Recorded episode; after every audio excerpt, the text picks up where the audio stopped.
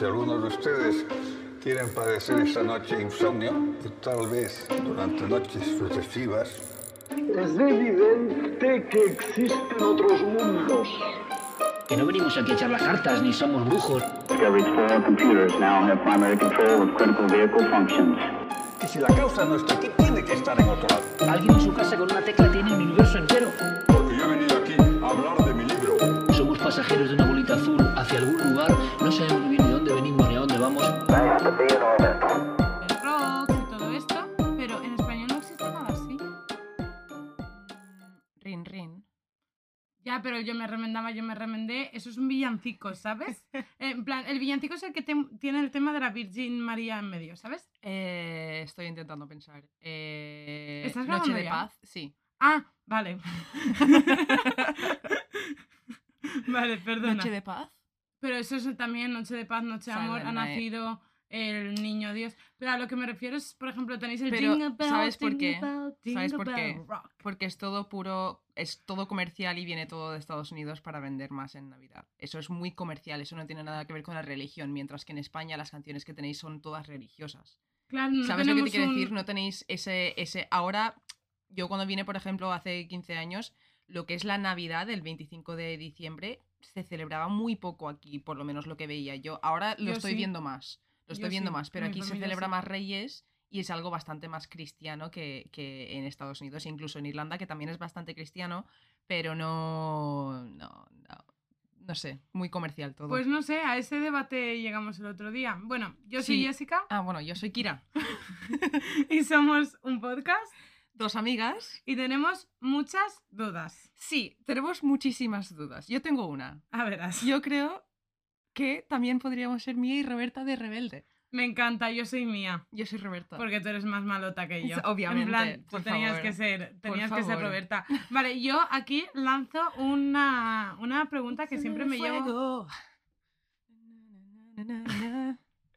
No, tía, mientras mi mente viaja donde tú estás. Y soy rebelde. Es Dato que- curioso de mi vida, yo aprendí a hablar español aprendiéndome la letra de las canciones de Rebelde cuando vine a España porque vi un disco en Carrefour la primera vez que entré a un Carrefour en mi vida y le dije a mi madre, quiero eso, me lo compró y venía con la letra. Tía, pero es que Rebelde es súper guay. En plan, tiene capítulos de tres horas y, y 300 Nunca he visto ningún capítulo de Rebelde. Solo me he escuchado ese disco. El, el- el disco que tiene el no de... lo sabía. Enséñame A quererte un poco más. Pues ese. Bueno, nos han dejado de escuchar absolutamente todos. Yo iba a lanzar una pregunta y es ¿de qué team eres? ¿De Rebelde o de Rebelde Way? Yo de Rebelde, Rebelde normal, obvio. Yo de Rebelde normal porque mejor. creo que son los de esas... esa- es Sí, que sí, yo sí, de, de ese disco. Yo soy, yo soy del grupo de ese disco en particular. ¿Sabes? Rebelde, Es, es un grupo muy particular y muy exclusivo. Tía, ¿qué tal? ¿Qué tal la semana? Muy bien, estaba intentando pensar antes que contarte de qué he hecho con mi vida esta semana y tampoco he hecho mucho. Tuve un pequeño accidente con los patines y me duele un poco la rodilla, pero estoy bien. Tía, ¿Qué? ¿dónde fuimos el domingo? Ay, es verdad, tía, es que no me entra a la cabeza, en plan, porque fue una fantasía. Bajé con mi novio y nuestra compañera de piso, Yaiza, a casa de, bueno, a casa, al pueblo de Jessica y de nuestro amigo Salva. Hola. Welcome to la Puebla. Eh, y nada, bajamos ahí, comimos ahí en la caseta del tía- de la tía de Salva y luego fuimos a ver a una granja abandonada, que no pudimos entrar ni nada y nos lo pasamos pipas intentando subir. Sí, pero valió la pena también. Eh, en algún momento editaré un vídeo de mierda porque sí, en verdad... porque porque hicimos, no- grabamos un vídeo de nosotros subiendo, pensaban, yo pensaba que podríamos entrar arriba y que podríamos hacer un vídeo todo guapo. En realidad el vídeo lo que va a ser es nosotros subiendo y nosotros bajando. Porque nada más. Hice algún close-up de las ventanas muy creepy de lo negro que había dentro, ¿sabes? Pero, Pero está, poco, más. Es que también se nos hacía de noche, ¿no? Es que ahora Sí. anochece antes. Tal Y- cual. pero eso sí, nos costó subir. Yo pensaba que nos. Y encima yo con la rodilla mal. Tía. O sea, y yo había dicho, porque habíamos quedado en que íbamos a ir a hacer una ruta. Y yo el día de antes me pegué la hostia en- con los patines. eh, Y dije, vale, pues de rutas nada, chicos. ¿Y qué hacemos? Subimos ni siquiera por una ruta, subimos por el monte. En plan, es que no había una ruta por- para subir. Hicimos nosotros la ruta, nos la hizo Salva, nuestro guía. Bienvenida al pueblo. Es que esto. Me encanta tu pueblo. Y Pero- fuimos a ver a tus padres, tío. Me, me- lo que me supo mal fue no ver a tu hermana. La próxima vez hay que avisarle para que, aunque sea saludarla, tío. Es que había quedado con las amigas porque está teenager. Es que ya, claro, eh, ya, ya, ya es adolescente y no puede estar en casa nunca porque... no Porque puede- no puede, porque no es puede. que le da alergia estar en casa. Tiene que estar por ahí haciendo TikToks, chicos. Tal cual. que he visto que tu hermana tiene un TikTok en el Louvre, tío. O sea, me en París, en el encanta. Del Louvre, sí, O se lo grabé yo. sea, me- es que me encanta, lo he visto, si escuchas esto Blanca, he visto el vídeo y de normal, ¿vale? Con, yo, soy, yo ya soy, soy, para ti soy una vieja, ¿vale? Tengo 26 años y de normal cuando veo TikToks de gente haciendo bailes, me pregunto por qué. Pero tu vídeo me ha encantado porque, en plan, entiendo el por qué. Estás en París, tío. En plan, no sé, me, me gusta mucho ese vídeo. Tía, está muy guay Parezco al una final vieja. saltando. Tía, no, o sea, estuvo guay, estuvo guay. Me acuerdo que le quedaba como un 14% de batería y me dijo, Tata, corre, corre, corre. solo me queda batería para este TikTok, ¿vale? Rollo, tenemos que grabarlo. Porque el siguiente móvil que quedaba y el único con batería era el mío.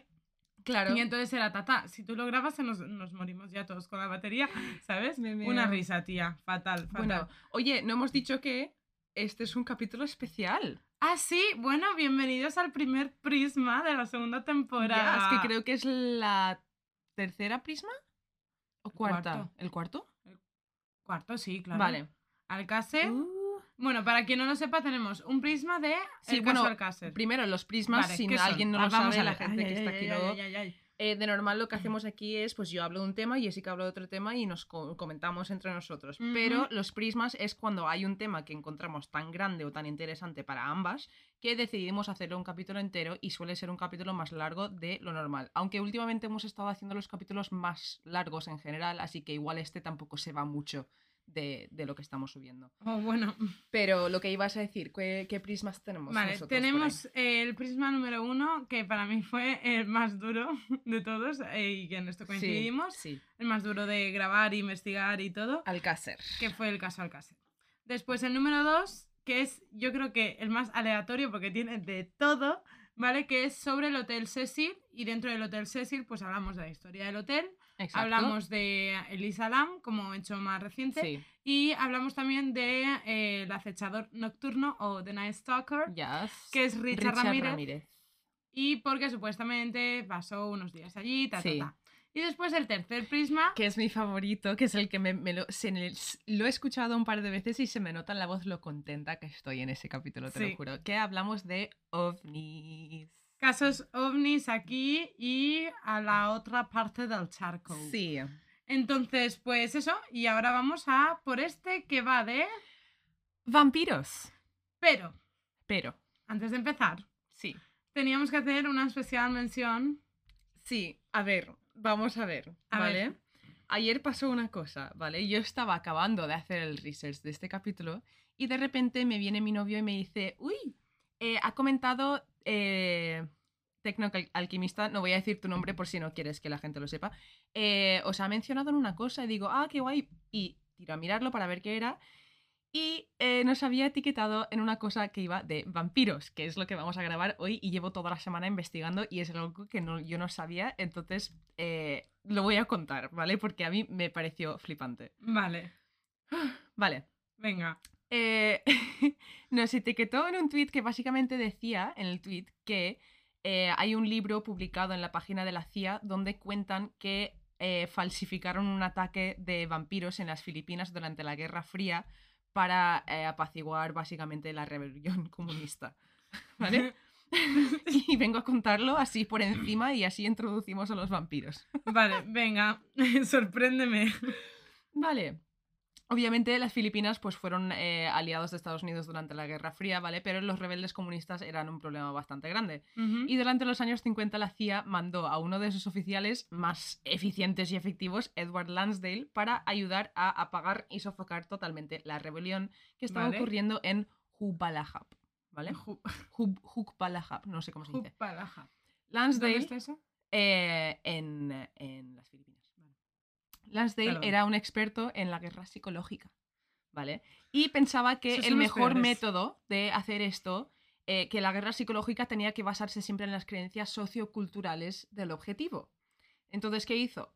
Decidieron explotar la creencia de los Hooks, que son los- la gente de esa zona, ¿vale? En el Aswang, que era su nombre para vampiro, ¿vale? Un monstruo que, según el folclore filipino, drena la sangre de los humanos.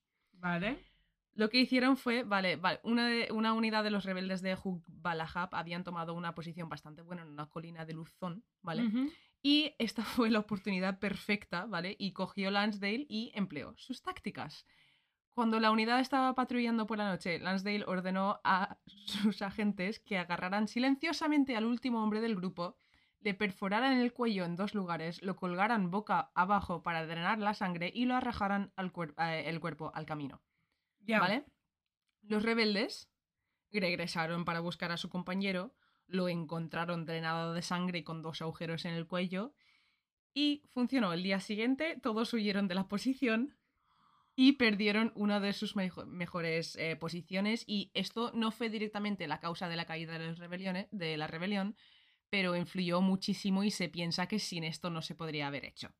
Eh, tía, mira, yo flipo ya. Es que, de verdad, lo que no se nos ocurra como seres humanos, como humanidad, eh, yo ya alucino, de verdad. sí, o sea, Sí. me- yo cuando vi el tweet flipé porque no entendía nada y dije, bueno, Kira seguro que lo va a investigar y me Es lo que esto pasó en los 50. Que yo, yo lo que te vengo a contar es de mucho antes de eso. Y yo también, yo, tengo cosas esto. de- de- del siglo. XII, ¿sabes? En Ay. plan, tía, qué fuerte. Estoy qué flipando. Fuerte. Bueno, entonces, ¿estáis preparados? Mm, Jessica, Porque, tengo una pregunta para ti.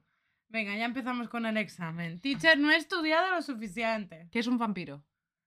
Pues es, a ver, es un señor que supuestamente... O una señora, oye, o una señora, igualdad.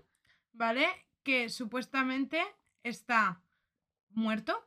Es decir, que sin. Bueno, muerto no, que incluso es inmortal, ¿no? Porque es. Bueno, Es un no muerto. Un no- muerto viviente. No sé, es algo como muy Sí, a extraño. mí, yo, yo- a mí me ha costado. Y estéticamente suelen ser pálidos, muy pálidos, con ojeras, dos colmillos, que es lo típico que te. Supuestamente se alimentan de tu sangre. Vale, sí. Y que los puedes matar con una estaca y el ajo no les mola.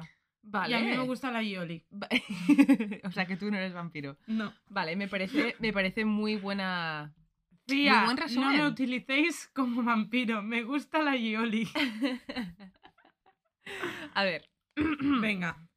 un vampiro, ¿vale? A día de hoy y visto en la cultura global, moderna, contemporánea, como quieras llamarlo, se suele describir como, lo que has dicho tú, una persona, criatura no viva, muerto, viviente, barra no sé qué, Extraño. que se alimenta de la sangre de los vivos y suelen describirse como seres pálidos y bastante bellos. En Sí, En verdad son.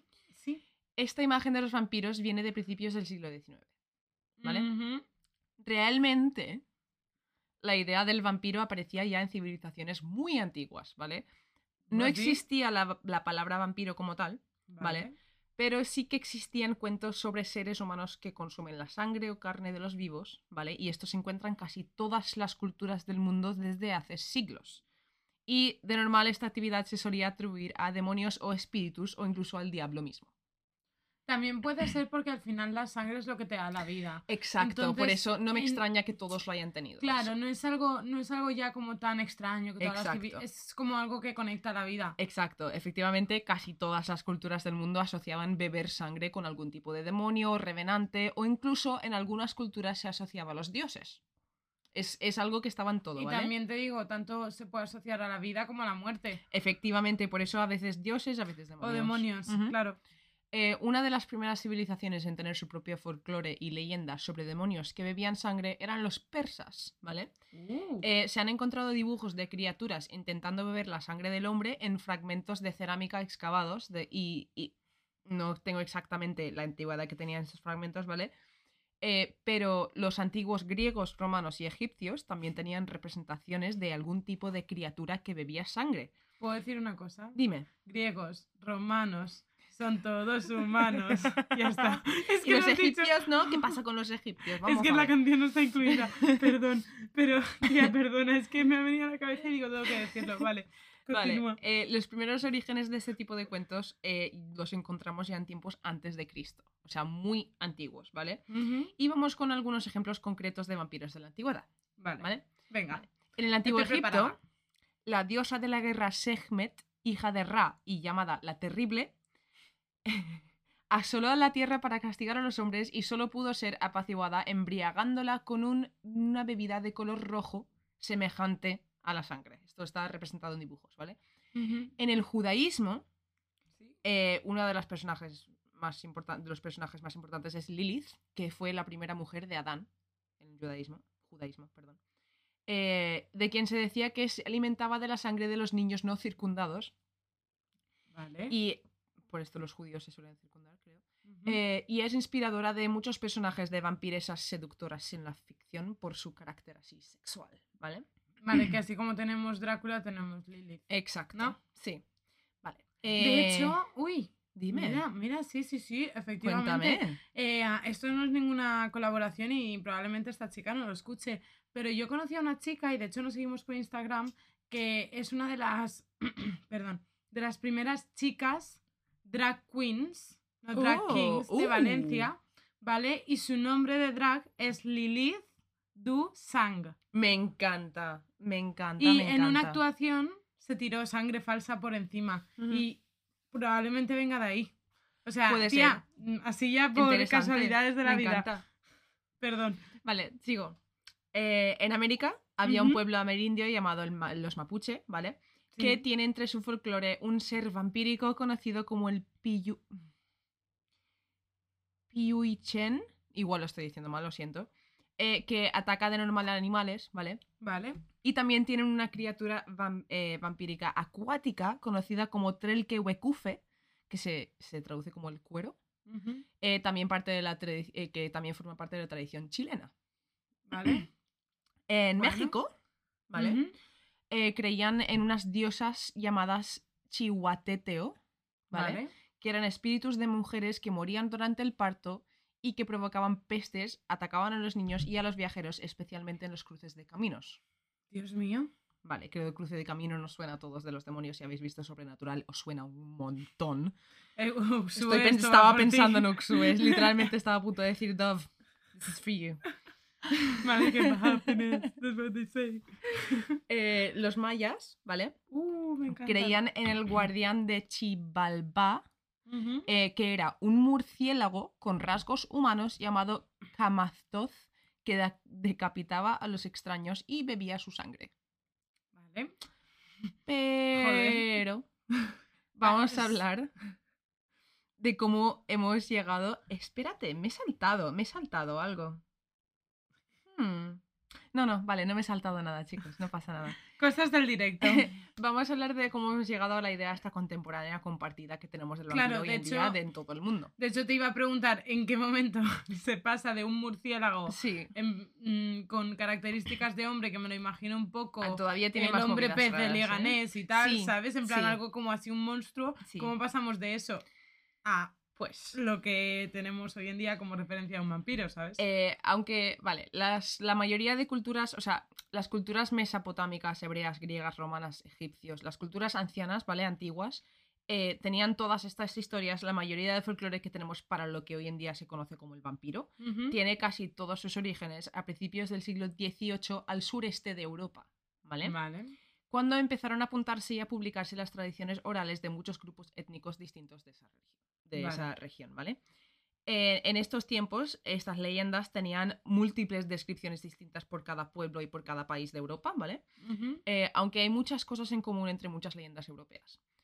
De normal, se describían como seres de apariencia hinchada y desagradable, ¿vale? Vale. Con la piel oscura y morada que se atribuía al consumo de sangre. Claro, como coagulada. Exacto. Eh, sí, Exactamente lo mismo que hoy en Y día. vamos a hablar un poco Jeje, de cómo se creaba un vampiro, cómo te protegías contra un vampiro en estas edades, en la Edad Media, ¿vale? Yo lo que sé es que eso te lo juro que el día que lo encuentre te lo voy a regalar. Y te lo he dicho El muchas kit veces. matavampiros lo necesito Sí. en mi vida. Y lo Carmen sabes. Porter tiene un kit matavampiros que si puedo haré captura de vídeos, la subiré a Instagram para que lo veáis cómo lo explica porque es brutal. Es un Me encanta. crucifijo con no sé qué, con la pólvora Me tal. encanta. Brutal. Perdón por interrumpir tanto, pero es que en verdad pensaba Tranquila. que no me iba a gustar, o sea, no me iba a gustar, no, que no me iba a hacer Yo me, he mucha gracia. metido, yo me he metido mucho más dentro del tema de lo que pensaba que me iba a Sí, meter. y me ha molado más de lo que pensaba. Me gusta mucho conocer la leyenda y todo esto, que al final es algo que está Exacto. como. mm, hola, Pues- crepúsculo, ¿sabes? ¿Cómo crearías tú un vampiro, Jessica? Con un poco de aceite, con un poco de sal. Tía, yo qué sé. Vale. En plan, me lo estás diciendo como si fuese en plan de... eh, Azúcar, espe- especies. y muchas cosas y bonitas. muchas cosas bonitas.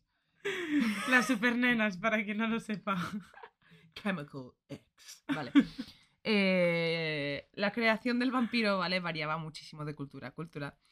Eh, por ejemplo, en la cultura china y eslava, si un animal, especialmente un perro o un gato, saltaba por encima de un cadáver, ese cadáver corre el riesgo de convertirse en vampiro.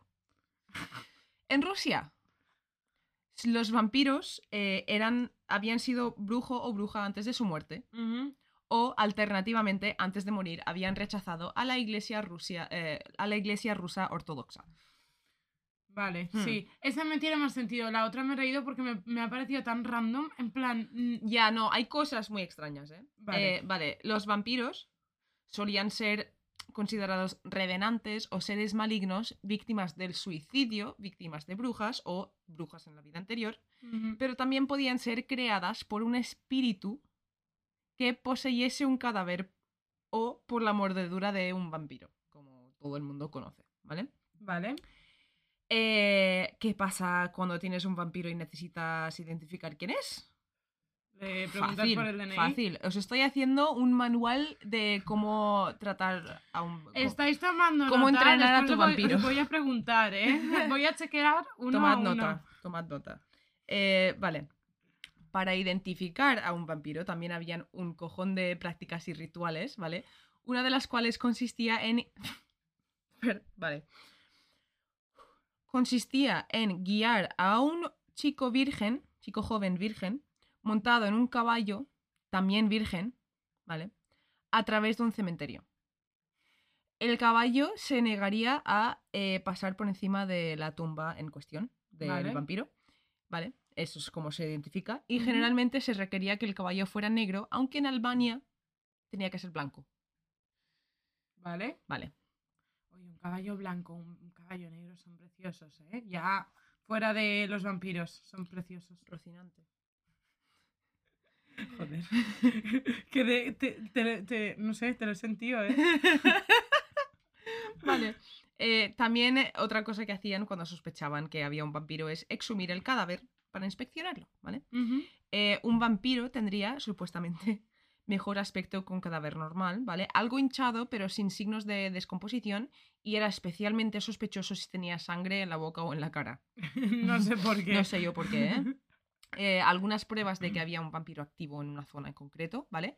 Era la muerte de ganado de vecinos eh, y algunos vampiros folclóricos eran conocidos por apretar el pecho de sus víctimas mientras dormían. ¿A qué os huele esto? Esto es parálisis de sueño que está metido en absolutamente todo lo paranormal que yo lo entiendo. Y si escucháis el capítulo que tenemos sobre parálisis de sueño, lo entenderéis también, porque además ahí cuento lo de mi madre, que mi madre cuando lo tuvo no sabía lo que era y se mudó de casa al otro lado del río porque pensaba que era un fantasma. Imagínate lo que hacían en el siglo XVIII. y esto mi madre fue en el 2004, ¿sabes? En plan... no, no, no, fue en el 80 y Ah, algo, vale. algo así. Vale. Pero me encanta que hagas este, este, esta intro. Primero porque tú nunca has, intro, o sea, nunca has empezado en un prisma. Claro, Y siempre soy yo la que contextualizo todo. ya ves. Y am, segunda porque muchas de mis historias tienen muchas cosas de las que estás Es que por diciendo, eso he cogido de todos los lados porque el lore se mezcla tanto, tía. Y porque en cierta parte, tía, no, mm, con todo lo que traigo, no tenía tiempo para investigar estas cosas. Y digo, espero que coincida. Si no coincide... Es que es un tema tan grande que necesitábamos un prisma para hacerlo, porque Sí. solo con un caso de vampiros no es suficiente. Para Tiene entenderlo tanta, todo. tanta historia esto. Sí. Vale. Eh, vamos a hablar de cómo protegerse de un vampiro, de un ataque de vampiro, ¿vale? Vale. Eh, primero, me gustaría comentar que para prevenir la aparición de un vampiro en los celtas, mi gente, ¿vale? Enterrábamos, gente? enterrábamos el cuerpo cabeza abajo, Vale. para que no pudiese, me imagino, ma- en plan, imagina que eres... Perdón. De esto no me Tranquila. acordaba. Tranquila. Que es miércoles, tía. No me acordaba que era domingo. Ay, Le ha sonado la alarma Jessica. Susto. perdón, era para entrar a trabajar. Em, que me, me hace gracia la idea de que si realmente eres un vampiro y te han enterrado boca hacia abajo, te despiertas y es como, joder, ¿cómo, cómo me muevo? ¿Cómo, ¿Cómo salgo? ¿Qué hago? A ver. ¿Sabes? Sí, la Vale. verdad, en, en verdad tiene sentido, ¿no? Es como para hacérselo más difícil el Sí, salir. Pues es que está cara para arriba, De ahí va, hace- por ahí va la cosa, ¿vale? Tía, qué guay. Eh, en Europa Oriental se introducía un diente de ajo en la boca de- del, del cadáver y a veces se introducía un diente de ajo en cada uno de los nueve orificios corporales. ¿Qué dices? Contemos juntos. la nariz, Venga, dos. vale. Las orejas, cuatro. Cuatro, La boca, cinco, cinco. El culo, seis, seis. La vagina. La, pues, si en eres el un- caso la de vagina. Siete. siete. Los ojos, ocho, Claro, nueve. nueve. Si le quitas la vagina son ocho. Tía, Uh. tía, uy, No, uy, uy, uy, vale, uy, qué mal está. cuerpo me acaba de dejar eso. qué mal cuerpo, qué mal, qué mal. Y eh, claro, otra cosa que también se hacía era atravesar el corazón de un cadáver para prevenir eh, que, se vol- que volviese como vampiro con un objeto corto y punzante, ¿vale? Eh, por otro lado, habían ciertos talismanes y sustancias que se consideraban protección que varían bastante. En Europa se creía que una rama de rosa silvestre dañaba a los vampiros, Vale. al igual que el ajo, eh, el azufre también, y eh, básicamente lo que todos conocemos. También se consideraban eficaces los crucifijos, el rosario y el agua bendita. ¿vale? Vale, sí. En Sudamérica, si dejabas a tu hijo solo en casa dormido, podías llamar la atención a un vampiro. Entonces lo que tenías que hacer era dejar sal y unas tijeras al lado de tu hijo o hija para protegerlo. ¿Unas tijeras? Unas tijeras. ¿Como una estaca? No lo sé por qué tijeras, pero tijeras y sal, ¿vale? Vale. Y otra práctica común en Europa, y esto me encanta porque creo que lo he visto en películas, lo he leído en algún libro, era dejar semillas de mostaza o arena sobre el tejado de tu casa o al lado de la tumba del vampiro para entretenerlo, porque si el vampiro pasa por al lado de las semillas o al lado de la arena, tiene que obligatoriamente pararse a contarlos todos uno por uno, los granitos de arena uno por uno, ¿vale? Tía. Y en la China, esto fue en Europa, creo, no, en Sudamérica. Y en la China utilizaban arroz. Hacían lo mismo, utilizaban arroz, tiraban arroz para que el vampiro tuviese que parar a contar todos los granos uno por uno. ¿y eso? Es algo muy, muy presente en casi todas las culturas. No necesariamente con vampiros, pero todas las culturas tienen algún tipo de ser maligno que se ahuyenta o se distrae haciéndolo contar un montón de cosas. ¿Vale? Me parece como muy naif. ¿Sabes? Sí, como muy inocente. Sí, sí. No me sé, encanta. tía, me, me ha hecho como. Oh, ¿A que sí? En plan, pobre. Vale, ahora, matar a un vampiro, que ya está por ahí, ¿vale? Venga, sí. Eh, es curioso mencionar, ¿vale? Que en el folclore gitano y eslavo, ¿vale? Existe una criatura llamada el dampiro, D-H ampiro, ¿vale? Sí. que es el hijo de un vampiro y un humano. Y Vale. tiene el poder de detectar a los vampiros y destruirlos. Es una especie de cazador de vampiro. Vale, cazavampiros. Sí. Me encanta. Eh, hasta principios del siglo XX, Sí. incluso, ¿vale? En Europa del Este, los viajeros podían obtener kits tradicionales para cazar y destruir a vampiros, y estos kits aparecen en museos a día de hoy. Tía, yo quiero. Yo también quiero. Yo quiero uno para mi casa. Eh, bueno, vamos allá con los distintos métodos de poder matar a un vampiro, ¿vale? Sí, venga. Porque esto yo, algunos de mis casos, obviamente, van de esto. Y son como muy aleatorios también. Sí, un poco, tío, un, un poquito, diría yo, ¿vale? Va, Eh, obviamente lo normal, una estaca al corazón del cadáver del sospechoso, ¿vale? Este es el método más citado en las culturas eslavas, ¿vale? Y las estacas tenían que ser de madera o hierro, ¿vale? Sí. Y en Rusia y Alemania se clavaba apuntando hacia la boca y en Serbia apuntando hacia el estómago, por si te interesaba saberlo. Mira, Eh, a veces, y esto me parece muy inteligente, porque no, no estás dañando un cuerpo que no necesitas dañar, pero si necesitas dañarlo, el cuerpo se daña. Porque lo que hacían era instalar a veces eh, como estacas en la tapa del ataúd mirando hacia adentro para que si el muerto se levantase en cualquier momento, directamente le entrara la estaca al corazón. Tía. Y así no, ver, no estás jodiendo a un cuerpo, ¿sabes? No estás mm, faltándole el respeto directamente a un cuerpo, metiéndole algo cuando ya está muerto. Pero tu, tu conciencia se queda, no te preocupas porque dices, es que si se levanta le- se va a estacar, ¿sabes? En plan- no sé, me parece lo más ver, lógico dentro sentido, de lo ilógico. Pero me ha parecido como súper random, la verdad. En plan, ¿qué, qué tecnología es esta? Sí. Eh, en algunas zonas eslavas del oeste y áreas, áreas germánicas preferían la decapitación, enterrando la cabeza junto a los pies o tras las nalgas del cadáver, ¿vale? Y esto se hacía para como acelerar la desaparición del alma del cuerpo. Vale. En Grecia se incineraba el cadáver y su corazón totalmente, se rociaba la tumba con agua hirviendo, ¿vale? Y los rumanos, eslavos y gitanos utilizaban a veces las cenizas de los cadáveres para preparar bebidas que daban luego los familiares para como curarles, que esto luego aparece en una de mis historias. Vale.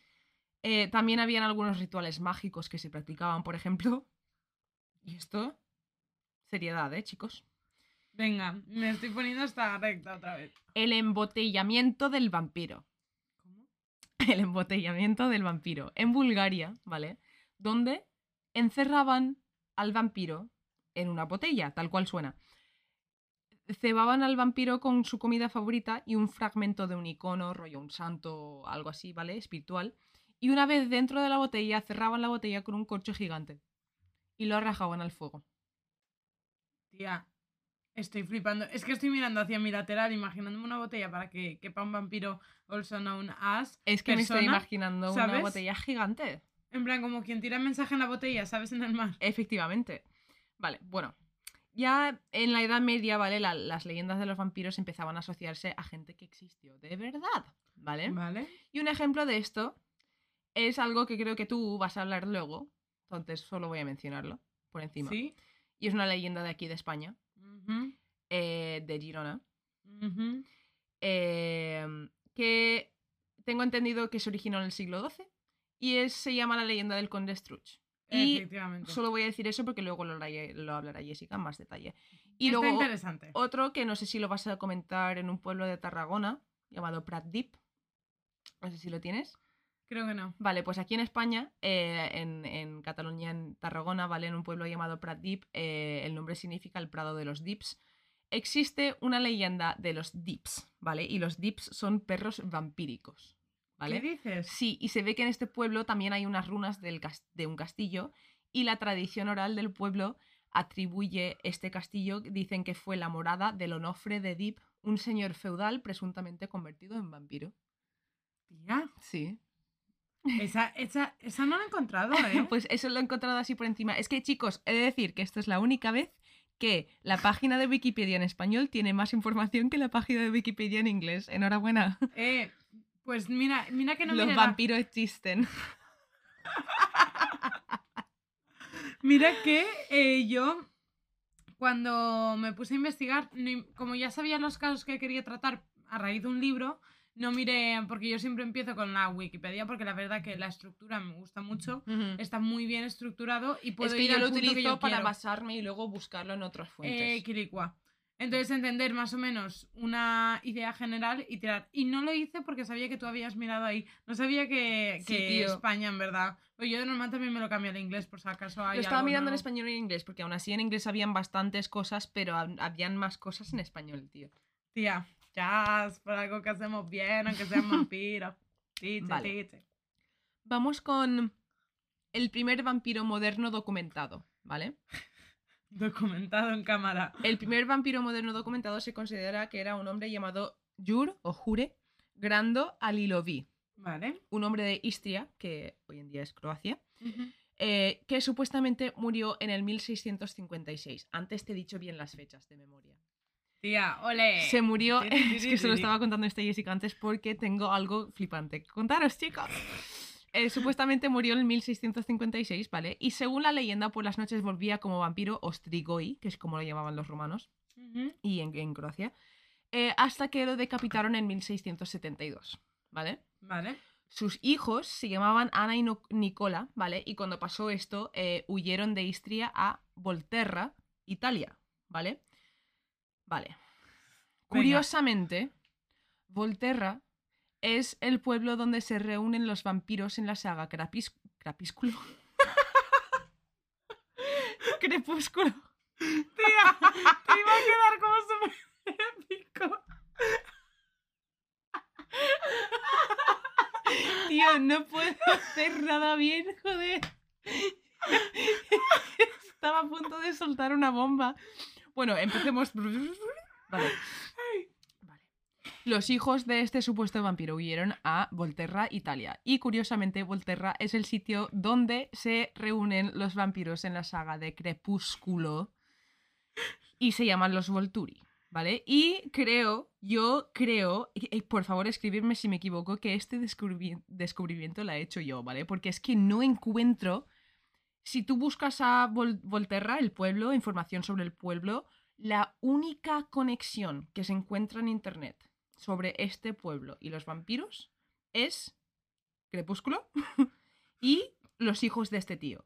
Pero el pueblo en sí no tiene el lore. Y luego, si buscas Crepúsculo, Volterra y el nombre de este vampiro y toda la historia, nadie, nadie lo va vinculado. Nadie ha hilado estas dos cosas. Y yo creo que lo he hecho. Y nada, es un capítulo sobre vampiros. Tenemos que mencionar a Crepúsculo en algún momento. Eh, yo también tengo que mencionar que no he visto Crepúsculo. ¿No lo viste con nosotros? No, yo he visto la primera. La, primera, ¿la segunda- viste con nosotros? No, no, la vi con vosotros. La vi Yo no he casa. visto la última. Eh, yo he visto la primera, pero como aquel que no quiere la cosa. Y he visto trozos de la tercera. Hay tres, ¿no? Sí. Y pff, bueno. Eh, ah, pasemos de pregunta, teacher. Bueno, Continuamos. Yo ya eh, me he emocionado mucho con lo de Crepúsculo, ¿vale? Fue en el siglo XIX cuando las cosas empezaron a ponerse en serio con los dos vampiros, ¿vale? Vale. Con una creencia bastante grande, aunque la gente ya estaba dejando de creer en magia y esto, lo de los vampiros seguía en pie, ¿vale? A ver, y tenemos en cuenta también que, si no me equivoco, 1800, bueno, siglo XVIII, XIX, que es cuando más boom tiene, a nivel literario y artístico es gótico todo. Efectivamente, porque a principios del siglo XIX tenemos el vampiro de Lord Byron y a finales del siglo XIX tenemos Drácula de Bram Stoker. Vamos a hablar un poco de eso, ¿vale? Vale. Eh, Tía, lo estaba, lo estaba hilando ahora, en plan, pensando en qué pasó en ese, en ese año. Pues se tomaban muchísimas precauciones en esa época para no convertirse en vampiros si te morías, ¿vale? Y no encontrarse nunca con uno, ¿vale? Con todos los, los métodos que te he comentado antes se utilizaban Vale. todos, ¿vale? Y ahora vamos al fenómeno cultural que acabaría siendo la base para lo que son los vampiros en la cultura actual, que es Drácula de Bram Stoker, escrito en 1897, ¿vale? Bram Stoker. Bram Stoker, amigo mío, irlandés. Ah, vale, yo digo, no, no entiendo. No, en plan, no sé. Es que me da mucha rabia porque libro. se estudia mucho Drácula en literatura inglesa, literatura americana, pero eh, yo lo he estudiado. En plan, eh, yo lo he mirado en literatura universal, en el instituto y todo eso, y a mí nunca me han dicho que era irlandés. ¿No? Yo no lo sabía, me lo dijo mi madre el otro día. Eh, vale. Flipo. Eh, No me, Se no me lo he dice- leído, no sé. Vale, se dice que Bram Stoker basó el personaje de Drácula en Vlad el Empalador, ¿vale? O Vale. Vlad Dracul, que se llamaba, que era un, un hombre que existía, eh, un principio de Valaquia, ¿vale? Que vivía en Pensilvania en el siglo XV, Vale. ¿vale? Se conocía por su crueldad, tortura, empalamientos, como sugiere su nombre, eh, cocinar a niños y darles de comer a sus madres, lavarse las manos con la sangre de sus víctimas, mojar su pan en la sangre de sus víctimas. Vamos, sádico. Sí. Aún así, historiadores que saben mucho más que yo dicen que Vlad el Empalador solo dio inspiración al nombre del personaje y al lugar del sitio. Vale.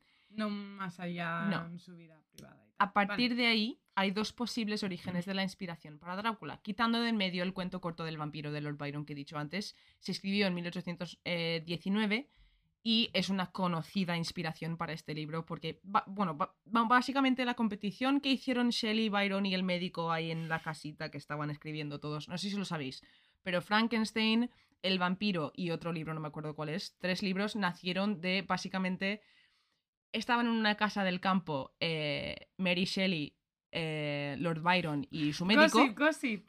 Vale, estaban los tres ahí y eh, hacía mal tiempo y se pusieron a, a filosofear y a decir quién- a ver quién podía escribir el libro de terror más terrorífico, ¿no?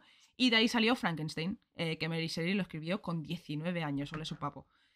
Y, Y animal eh, porque Frankenstein. es que me, me apasiona mucho este tema. A ver, es que las dos hemos estudiado literatura inglesa, entonces. Eh, I'm sorry. Momento friki, spam. Y, y básicamente eh, Drácula tampoco habría existido si no fuese por eso, porque ellos dieron pie a, a- a- abrieron las puertas a este tipo de literatura, especialmente el vampiro, que fue una inspiración muy grande para Drácula.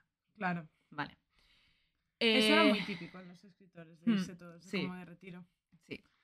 Vale, una de las inspiraciones para leyendas de vampiro en general, y por lo tanto Drácula, fue una mujer llamada Elizabeth Bathory. ¿Sabes quién es? ¿No? Ah, vale.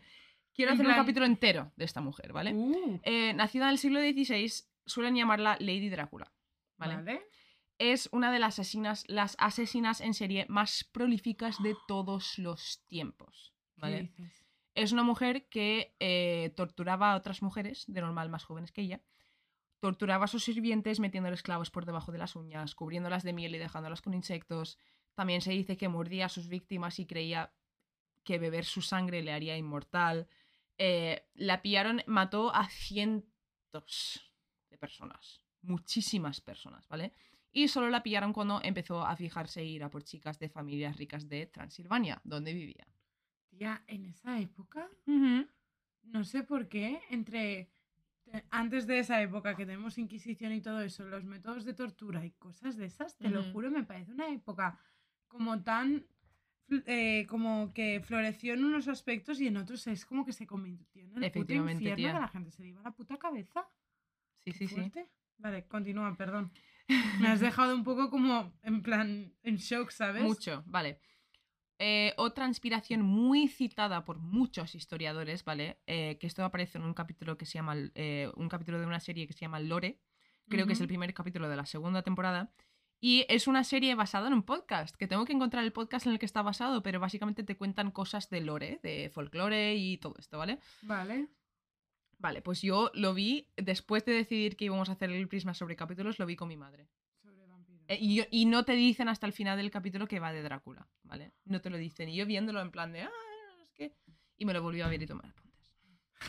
Y Eh, teacher. Hice vale. mis deberes.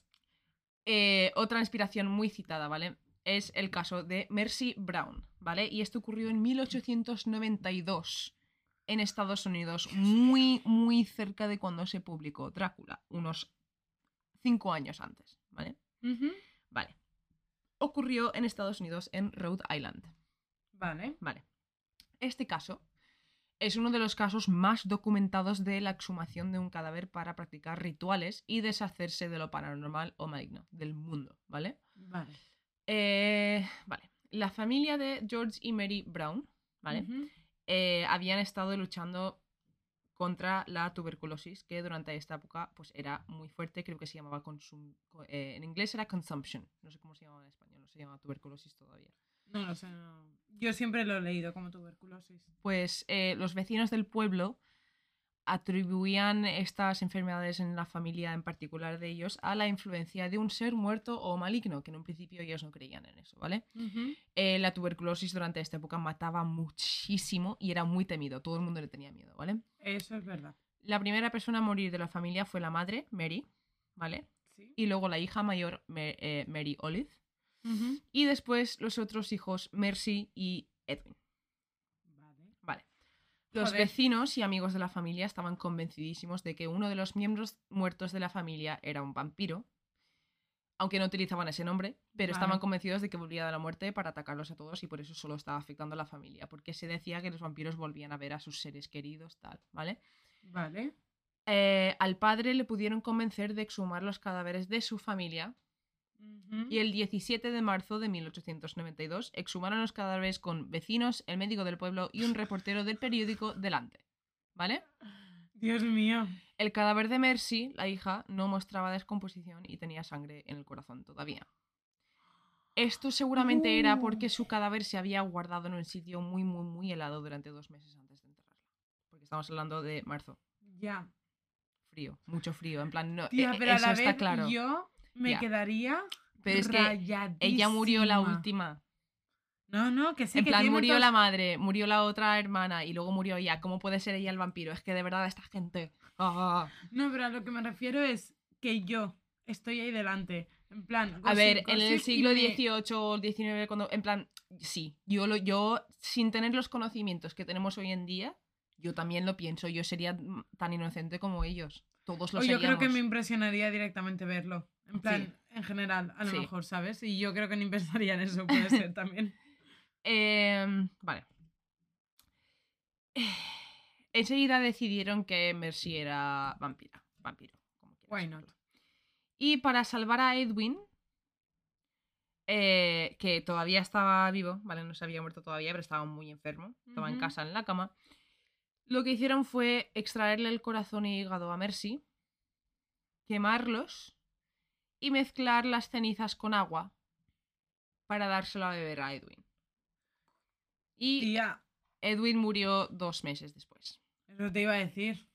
Si es que. Y eso es una de las inspiraciones también muy grandes para la idea de vampiros y para un personaje, Lucy, en particular de Drácula. Tía, qué Sí. mal cuerpo. Uh, Y me ha dolido, ¿eh? Como si me hubiese rajado a mí.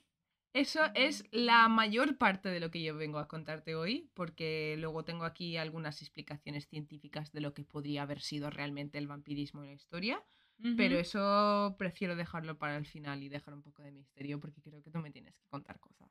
Uf, yo tengo muchas cosas. Eh, primero decir que gracias por dar todo este contexto porque es que me viene súper bien porque tengo muchas cosas como medio explicadas pero mal. Por si acaso porque yo no sabía hasta qué punto ibas. No, ¿Sabes? A- lo, lo he condensado a un, a un 45 minutos, oye, un capítulo normal, una parte normal de... de- Claro, de pero por eso te digo que, primera, mm, me parece súper interesante todo, ¿A que sí? porque es como que le has dado sentido a las historietas que yo traigo, ¿vale? Porque tengo que Sí, hacer- porque que sepáis que somos un poco tontas, ¿vale? Porque de normal cuando eh, hacemos cuentos por separado, pues nos comentamos un poco lo que vamos a hablar, pero no lo sabemos. Pues hacemos lo mismo cuando hacemos Prisma, en plan, digo, yo voy a hacer la intro, tú me hablas de esto y ya está, pero realmente no corroboramos nada en la información y aún así siempre sale bien. Claro, ¿eh? O sea, y encima coincidimos rollo, eso Sí. implica que hemos... Estamos haciéndolo bien, Exacto, la sí. investigación.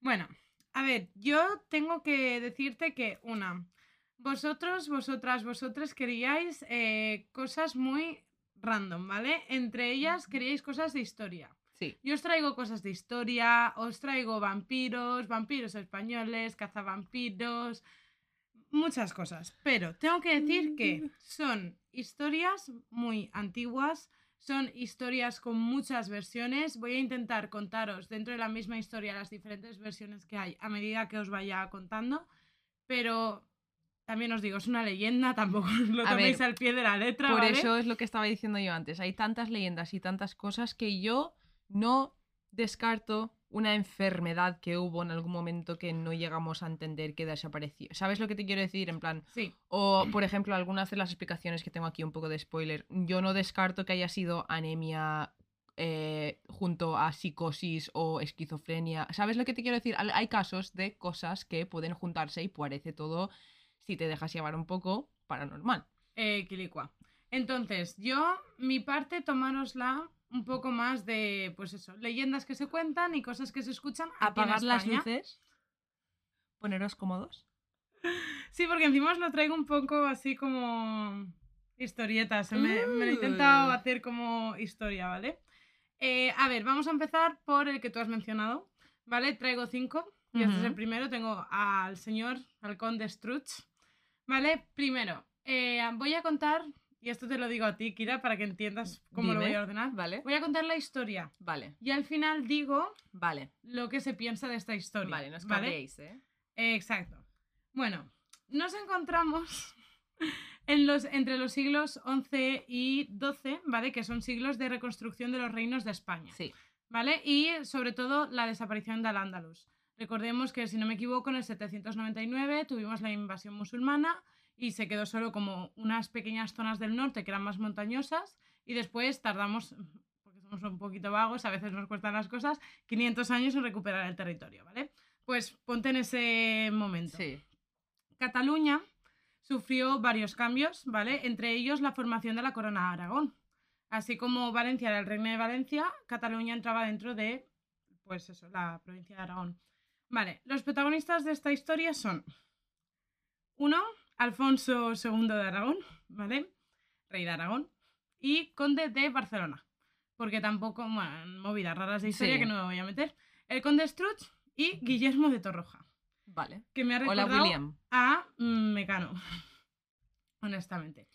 Bueno, la leyenda se sitúa en mitad del siglo XII, en la zona de los Pirineos, Vale. ¿vale? Y las malas lenguas decían que en esa zona concreta de la geografía española todavía existían rituales paganos, Vale. ¿vale? Brujerías, aquelarres y Uh. todo el tema de magia negra. Eh, contexto para la gente que no conozca mucho España, porque a veces pensamos que España es Sí. todas igual, y no, así como el sur es como mucho más arraigado a la religión cristiana, Sí. el norte tiene como un aura de espiritismo, El de norte brujas, tiene de... mucho folclore. Cantabria y estos sitios, en general el norte de España, tiene mucho misterio detrás y yo creo que también es por la relación que tuvieron con los celtas, que también en Irlanda y en Escocia hay muchísima cosa, de- en plan, no sé. Además, Muchísimo. cuando y estuve de hecho, ahí... eso es mi- importante para todo lo que voy a contar. Cuando estuve ahí vi un montón de, cuando estuve en Cantabria vi un montón de cosas de que si el basilisco, que si no sé qué, que si las hadas de no sé cuándo. Y las megas y Sí, todo esto. efectivamente, sí, me tenemos que hacer un prisma de Sí, brujas. sí. ¿Sabes? Porque eso tiene que estar Sí. súper interesante. Bueno, entonces tenemos al rey Alfonso II de Aragón y Guillermo de Torroja que le encargaron al conde Struch acabar con el paganismo del norte de la corona de Aragón, cediéndole el castillo de Yers. ¿Vale? Bueno, el conde ya era un poco mayor, era un poco vintage, no os voy a mentir. No, no era un chavalín, ¿vale? Y se contaba que era extremadamente cruel con los castigos a los paganos. Ujú. Ahora lo llamaríamos, pues lo que he dicho antes, sádico. Sí. ¿vale? Porque a la gente a veces se le iba mucho la pinza. Bueno, el conde, en un momento de todas estas vainas, ¿vale? Eh, se encuentra con una bruja Vale. y la bruja le maldice. Vale. Maldición. Y acabó Sí. por ser asesinado en 1173. Uy, me cuesta hasta decir esta fecha. Es que- Vale, 1173. Vale. Hace mucho tiempo.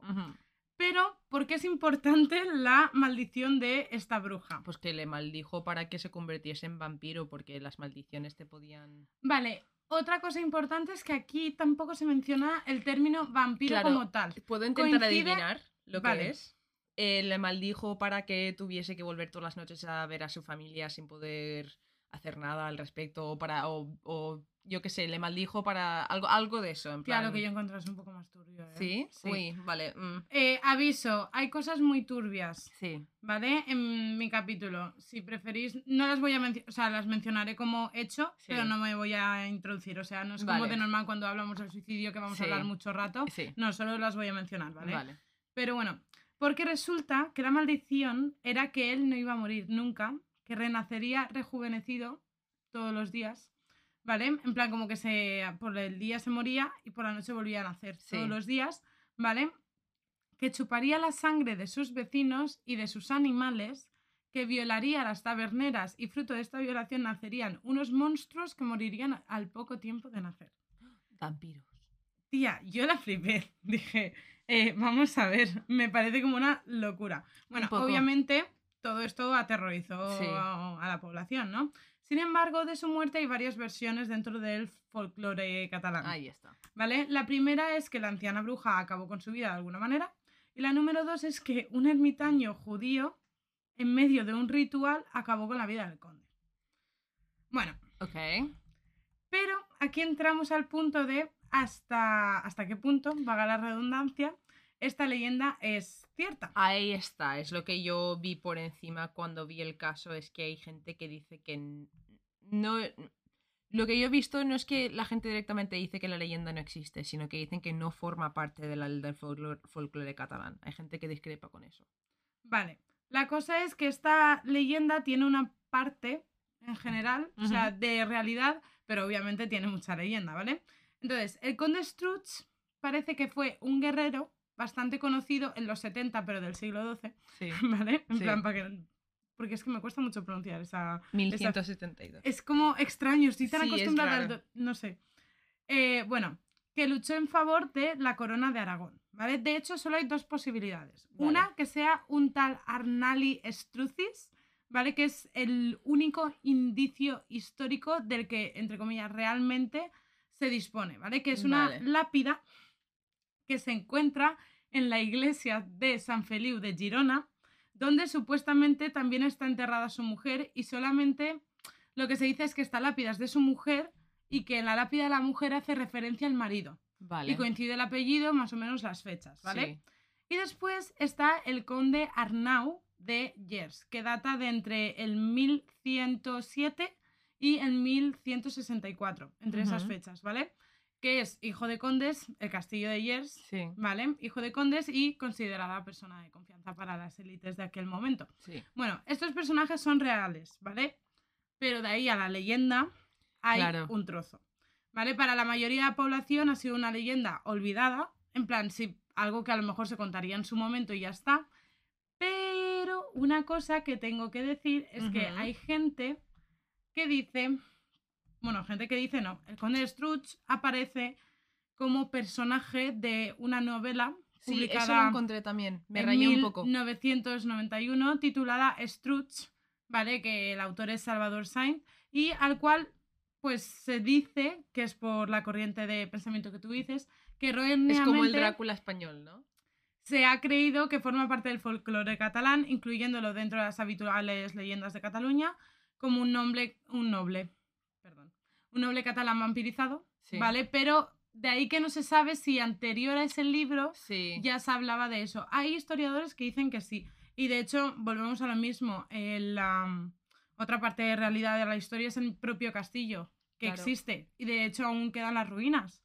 ¿Vale? Y ah, fue un castillo bastante importante durante el siglo XIII en Cataluña y luego muy importante también en las primeras guerras carlistas. Sí. Hostia. ¿Vale? Y de hecho perduró entero hasta la Guerra Civil Española, que Sí. fue entre el 36 Ujú. y el 39, mm, que fue destruido en gran medida y ya no se ha vuelto a, a reconstruir. Por eso aún quedan las sexta.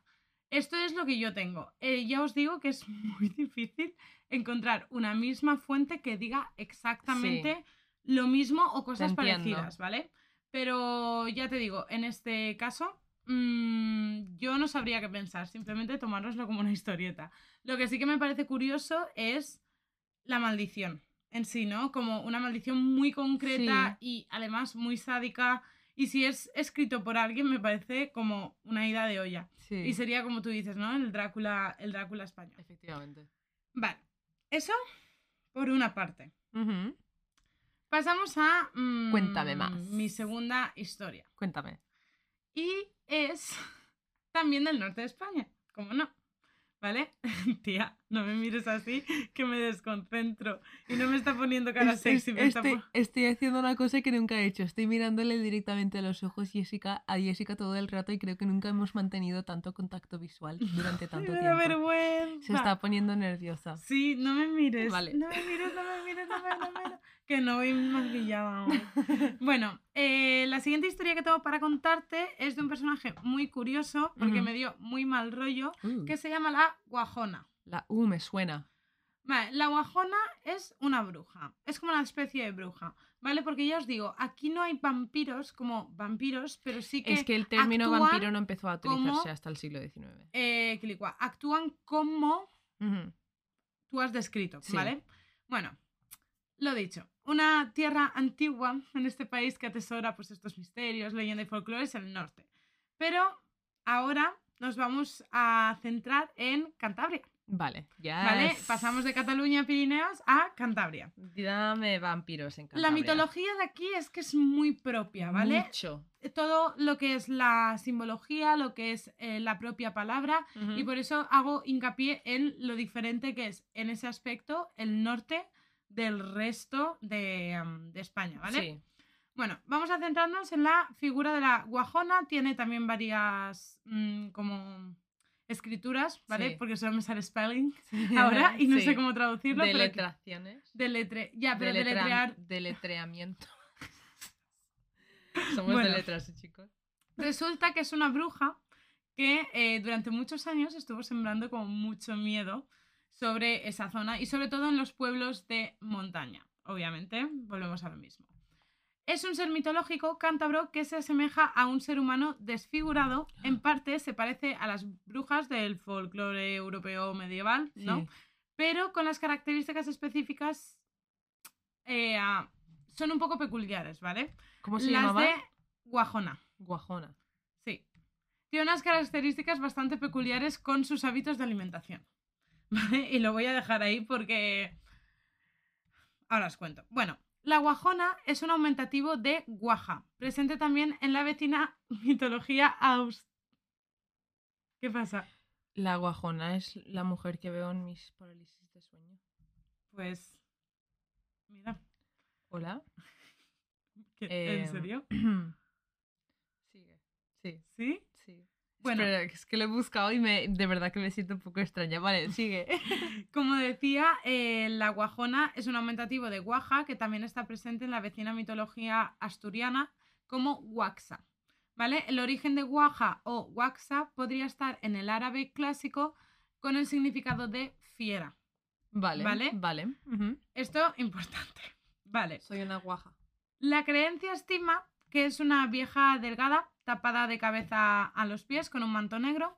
Sus manos son sermentosas, busqué el significado de sermentosas y es como cangrenosas, en plan con Sí. heridas, tal. Bueno, eh, no es lo más agradable a la vista. Y tiene los pies, eh, bueno, sus piernas son patas de ave, ¿vale? Su cara es de un color amarillento, está consumida, ¿vale? Rugosa, eh, peluda, con, mm, con verrugas, ¿vale? ¿Qué? Eso. Sí.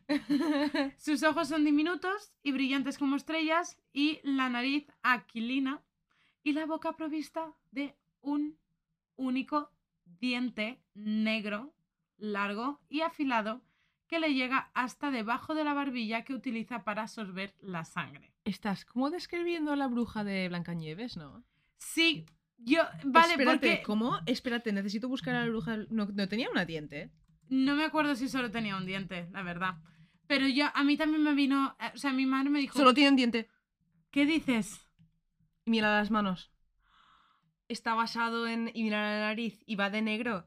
Es- la bruja de Blancanieves. Estamos haciendo descubrimientos hoy, pero vamos. Eh, Vamos, no seremos tú y yo aquí.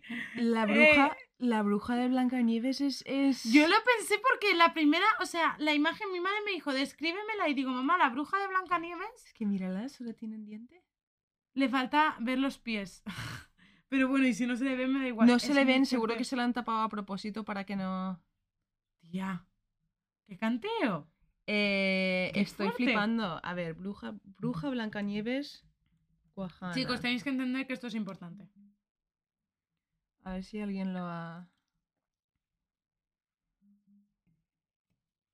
No, no, no lo pone por ahí en ningún lado. Eh, chicos, mm, ¿nos, podéis- eh, ¿nos pueden dar el Pulitzer ya? sí, por, favor. O sea, no En sé plan, qué está Al pasando. nombre de la ley de Murphy. Pero es que esa de es la bruja de. Blancanieves, tío. Es que estoy Tía, flipando. ¿a que sí? Bueno, Me pero no, no es tan. A ver, no es tan suave como la bruja de Blancanieves. No, ¿vale? no, ya. Según cuenta la leyenda, solo sale de noche, ocultándose entre las sombras y se desconoce dónde duerme de día, aunque se sospecha que se esconde bajo la tierra. Vale. Yo pienso como un avestruz. No sé por qué me ha venido un avestruz a la Hombre, de la cara la tiene. Entra en las casas sin hacerse notar. Vamos, como Pedro por su casa y yo pensaba en mi fantasma, porque me ha hecho mucha gracia, jeje. Bueno, y se acerca en silencio a los niños y jóvenes sanos que están durmiendo para chuparle la sangre, clavándole su único diente negro, ¿vale? ¿Qué pasa? Es que la imagen de una persona en plan de así. no me podéis ver, pero acabo de hacer un movimiento muy raro. Es que imaginaroslo, ¿vale? Imaginar solo tener un diente aquí en la parte de delante, uno de los de, de- de los, los estos, ¿vale? Los que tienes delante. La pala. Y intentar morder una manzana. Tienes que hacer fuerza con No, pero eso es que hacer- sorber. ¿Sabes? No sé, que me hace gracia, es como meter la Pero uña. para, pero para po- la- meterla qué? Como meter la uña. No había entendido la palabra uña. Que había entendido. Quiero... Cuéntame más cosas, Bueno, venga, vale. va. Que te, estoy Bueno. interrumpiendo mucho, lesbiana. Eh, me gustan las lesbianas que interrumpen mucho, gracias. Eh, bueno, y aunque no los mata, los deja casi, y te traigo una palabra que te va a encantar porque me encanta, no el significado, pero sí la palabra en sí, que es exangües. Exangu- sin sangre. Exangües. Pero que está súper chula. Me encanta. Tú y yo que nos gustan así como las palabras, ¿vale? Sí. De forma que se despiertan fatigados, pálidos y descoloridos por la mañana y mm, se supone que no ataca ni a gente mayor ni a gente de mediana edad. O sea, solo a niños y jóvenes. Eso es una enfermedad. Obviamente. Vale. Como os he dicho, esta zona de España se caracteriza bastante por la mitología particular que tiene y he encontrado un libro que me gustaría mencionar para aquellos que les interese este tema, ya que lo he encontrado en, referenciado en bastantes fuentes, Sí. ¿vale? Que se llama Mitología de Asturias y Cantabria de Ramón Sordos Sotres. Uh. ¿Vale? Por si so- os interesa y sois frikis de la lectura. Eh, no sé, me, me ha parecido bastante chulo. He podido leer algún extracto Sí. y está bastante bien. Bueno, hasta aquí el tema de la guajona, ¿vale? Vale. Lo dicho. Más, más, más, más, más, más, más, más. Bueno, me voy a morir. Vale, viene uno de mis casos favoritos. Vale. Tengo que eh, avisarlo. Vale. Y es el vampiro de Borox. Porque este es como el que más por saco me ha dado con el tema de que hay como muchas maneras de contarlo, pero a la vez es el que más me gusta la historia porque me parece súper Sí. random, ¿vale? Volvemos a lo mismo, no es vampiro, vampiro, pero sí. Y Sí, este creo que es el que más parecido. sangre. Y creo que este es el más parecido a la figura de vampiro que tenemos en la cabeza, ¿vale? Vale. Bueno, este eh, se trata de uno de los casos más clásicos de la historia del misterio de España, ¿vale? Todo empieza eh, con una historia ocurrida en 1915 o 1917, en plan, no se sabe, pero bueno, Sí. más o menos sobre esa época. En el momento en que llegó un ataúd, ¿vale? Eh, con la presencia de una, bueno, con un sirviente al puerto de Cartagena. Ok. Vale, el ataúd era extranjero. Vale. pero no se sabía mucho más. Vale. Hay gente que dice que llegó sin sirviente. Vale. Y hay otras fuentes que dicen que llegó con sirviente. ¿vale? Vale. Al puerto de Cartagena, Murcia, España. ¿Vale? Situémonos. Estoy situada. Vale. Se quedó allí depositado. Ubícate. Se quedó allí. Se quedó allí depositado un tiempo hasta que un particular lo reclamó en La Coruña. ¿Vale? Otras fuentes dicen que el sirviente mandó enviar el ataúd a La Coruña. Sí. Vale, pero la cosa es que el ataúd se va a La Coruña. ¿vale? Vale. Tras los papeleos habituales, le enviaron el ataúd por carretera a tierras gallegas comparadas en distintas localidades. ¿Vale?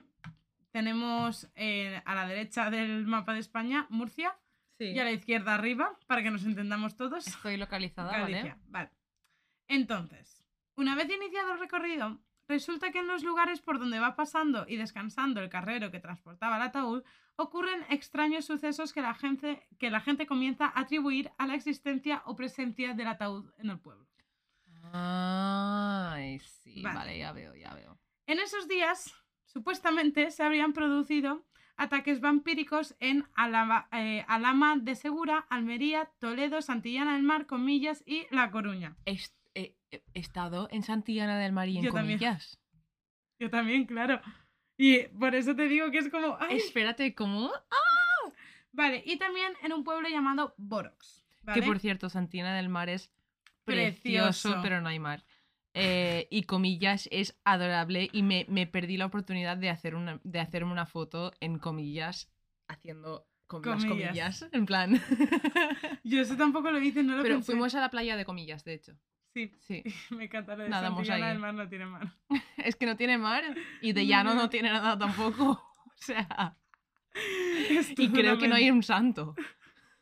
Son tres mentiras. Es toda una mentira, mamá, no me gusta este colegio. Es un pueblo precioso, Precioso. y creo que es en Santillana del Mar donde está el museo de, De la Inquisición. de la Inquisición. Puede ser, Puede ser Santillana del Mar o al- eh, un pueblo que está cerca, por lo menos. cerca puede está. ser, puede Mm. ser.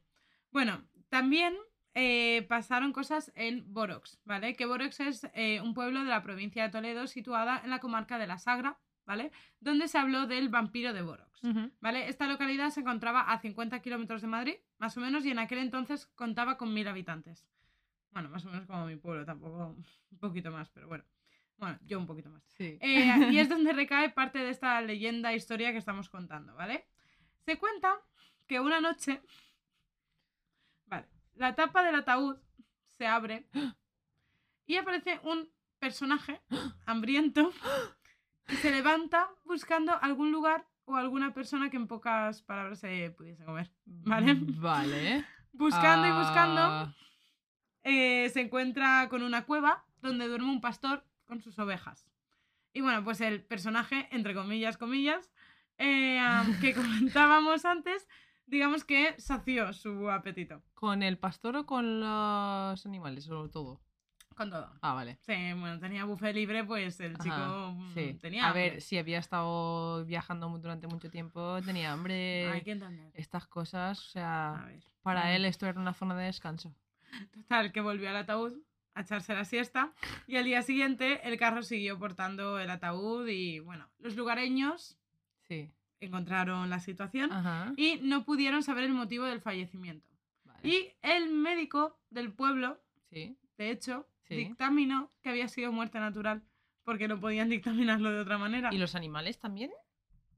Pues habrían muerto todos. En plan, pues yo qué sé, les ha caído un rayo. Interesante, ¿vale? Bueno, lo curioso fue que el ataúd, una vez llegado a La Coruña, fue devuelto a Cartagena. ¿Por qué? ¿Volvió a pasar por los mismos pueblos? Eh, de eso no he encontrado nada. No he encontrado ni el por qué como tal, ¿vale? He encontrado como lo que pasa después cuando llega a Vale. Cartagena. O tampoco sé, es que no hay fuentes que se con- concuerden, ¿vale? Vale. Eh, la cosa es que a partir de aquí, cuando vuelve a Cartagena, que a lo mejor eso os lo pasó antes, pero donde yo he encontrado más información por el periodista que Sí. más información ha dado públicamente con nombre y apellidos, ¿vale? Dice que cuando fue devuelto a Cartagena, ¿vale? Pudieron pasar dos cosas. Una, se hizo cargo del ataúd un noble serbio que supuestamente no tenía muchos eh, recursos económicos, ¿vale? Y se alojaba en una pensión de la calle mayor de Alama de Segura, que es por donde había pasado uno de En- los pueblos en- que había En pasado. Serbia había muchísima cultura de vampiros. Y, o sea, mm, me parece curioso que sea un serbio, porque justamente estamos hablando de Europa del Este y. mm, Al cual solamente se le veía por las noches hasta que supuestamente un día desapareció. Y por eso eh, decidieron enterrar el Sí. féretro, ¿vale? Obviamente se investigó el cementerio de Cartagena, ¿vale? Que me encanta. Pues eh, se investigó. Sí. donde existe una tumba sin nombre, aunque hay una segunda versión de la leyenda que dice que la tumba se enterró con nombre, pero no sé de quién, Sí. que se enterró con- supuestamente con el nombre completo del difunto y su vida en general, ¿vale?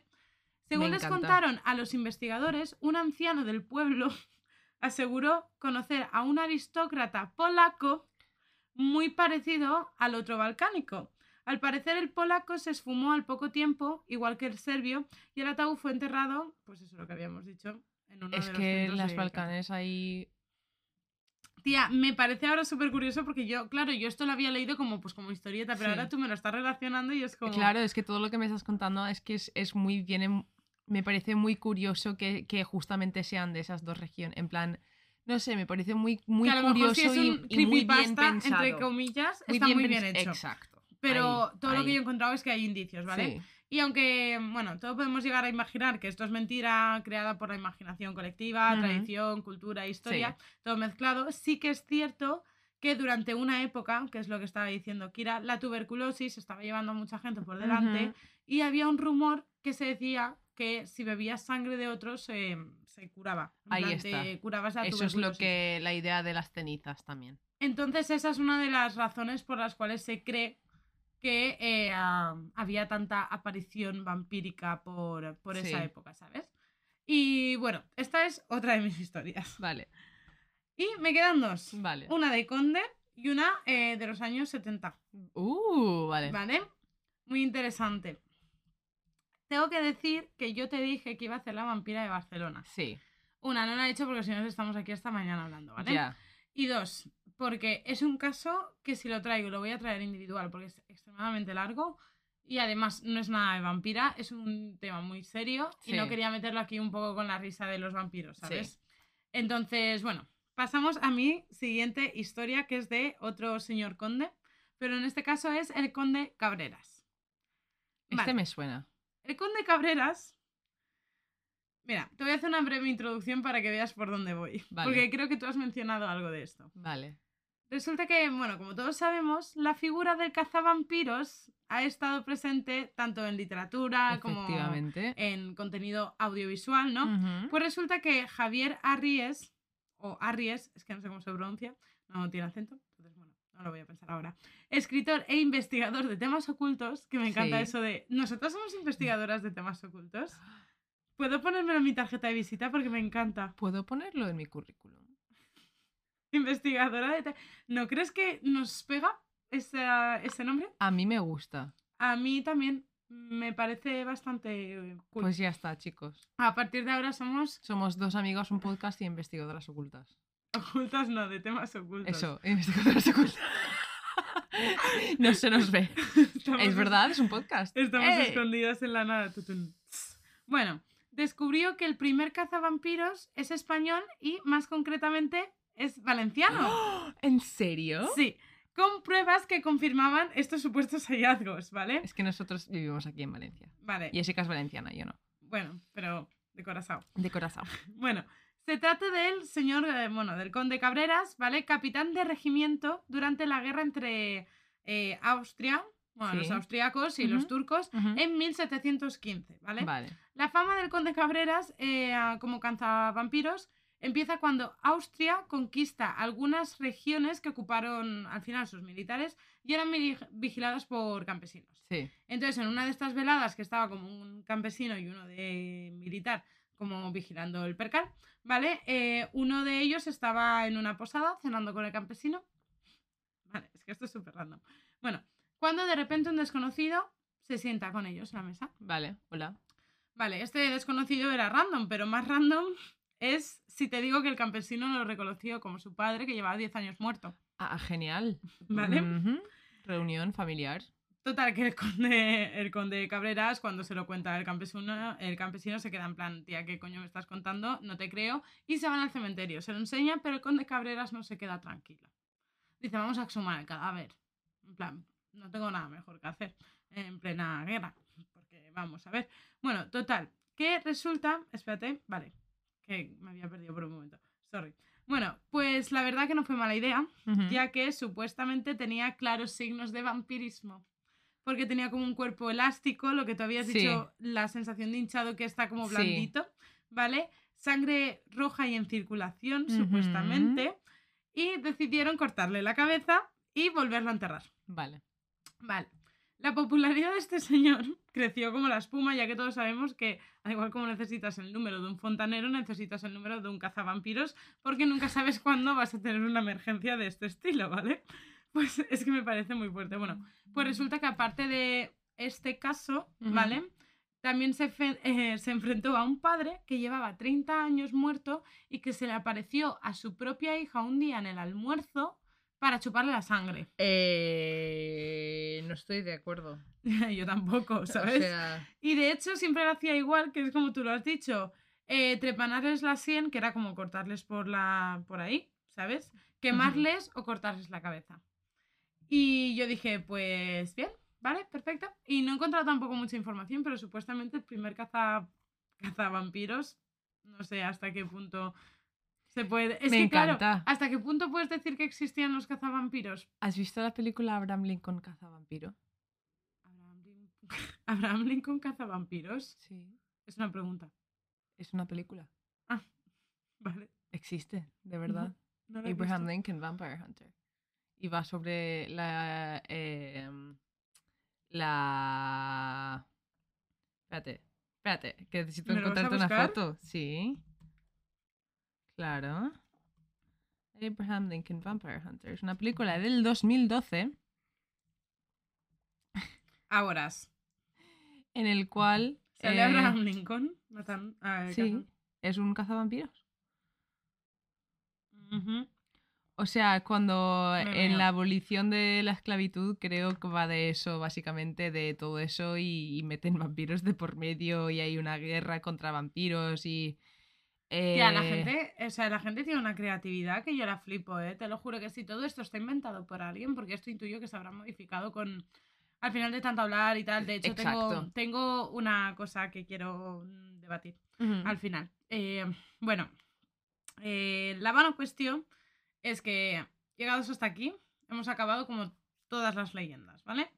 Ahora me quiero centrar en un caso que me quedé flipando porque justo, eh, un poco como ha pasado con lo de Tecnoalquimista del tweet y tal, me pasó que cuando decidimos hacer el Prisma, porque de hecho lo íbamos a hacer para febrero, ¿te acuerdas? Sí, lo íbamos a hacer para después y dijimos, ¿por qué no lo hacemos ahora? Que nos Tal da cual. tiempo, tal, vale. Pues justo estaba yo empezando a investigar y Cuarto Milenio me trae una historia. vale.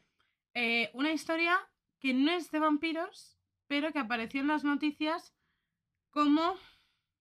Te voy a hacer un spoiler, pero creo que es mejor que lo sepas así.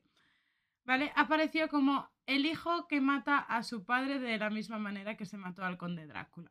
¿Cómo?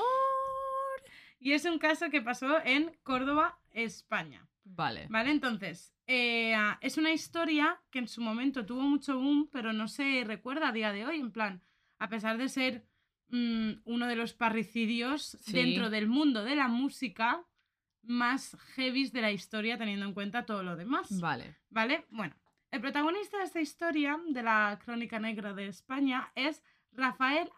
Bueno, Rafael no, perdón. Álvaro Rafael Bustos Ruiz, nacido en 1954 en Córdoba, España. ¿Vale? Vale. Lo que en el momento de los hechos tendría unos 33 años, ¿vale? Estamos en la época de los 70. Eh, este señor se va para estudiar Vale. y forma un grupo de música llamado Trébol Sí. que yo he puesto muy irlandés. Ya me ha hecho ves. mucha gracia. Eh, bueno, que es un grupo de pop, rockabilly de aquella época, pero muy comercial, ¿vale? Sí. Donde las eh, una de las canciones más top que tuvieron se llamaba Carmen. Vale. He ¿Tienen- un. ¿Tenían fama? En plan. Era un rollo estilo los Beatles, Sí. pero más comercial así español, y tuvieron fama durante muy poquito tiempo, le triunfaron algunas canciones y después se fue a- Vale. un poquito a la mierda, ¿vale? Entonces, cuando Trébol deja de vender tanto y su fama empieza a decaer, Álvaro intenta labrarse un camino en solitario, pero no lo consigue y vuelve a su tierra natal, a Córdoba, ¿vale? Vale. Con su padre. Su padre es Manuel Bustos, tenía 70 años y era una persona importante dentro del Conservatorio de Música de la ciudad andaluza. ¿vale? Que quieras o no, ya estaban todos relacionados con la música y él podía volver a coger como esa fuerza y volverse a ir, Sí. pero cogió fuerza de otro sitio. Bueno, eh, claro, con la idea de iniciar su carrera en solitario, todos pensaríamos que, lo dicho, ¿no? Se iría a, a Córdoba, se rodearía de músicos, de rockeros, tal. Practicas, cojas inspiración. Efectivamente. ¿sabes? Pues no, a Álvaro le dio por empezar a leer, cosa que genial, nutrir la mente es bien, Mm, tú lo sabes. Eh, pero sin embargo, el problema es que comenzó a leer y a estudiar libros de satanismo que nos puede indicar que algo no va bien del todo. Eso es Por- una putada porque Sí, Es Vale. una putada muy grande porque el satanismo no es eh, lo que la gente lo pinta ser. En plan, lo que él habría cogido sí sería, entre comillas, algo que la gente consideraría satánico. Pero el satanismo existe y la gente no hace, no matan a nada, no, no beben sangre. En plan, es, es, es literalmente una religión que... Eh, quilicua. Vale, eh, una noche, y eso, por favor, lo que acaba de decir Kira, que tenedlo en la cabeza porque Sí. después os diré una cosa. Vale, eh, una noche, Álvaro volvía del súper, volvía con un cartón de leche y con unas magdalenas. eh, llega a casa, se prepara la cena, se sienta, está cenando. Y como quien no quiere la cosa, mm, dice, bueno, pues voy a quitar el tubo este que hay encima de las cortinas donde se ponen las anillas de las cortinas, que es el tubo Sí. cilíndrico de madera de toda la vida. Sí. Sí. Vale. que- Oh no. Oh no, Vale. no, no, no, no. Pues lo cogió, quitó la cortina, cogió el tubo y decidió afilarlo como aquel que le echa punta a un lápiz. Pero tal cual, en plan, comenzó a afilarlo. Amigo, y hay maneras más fáciles de encontrar cosas con, con la punta afilada. Bueno, Pues imagínate.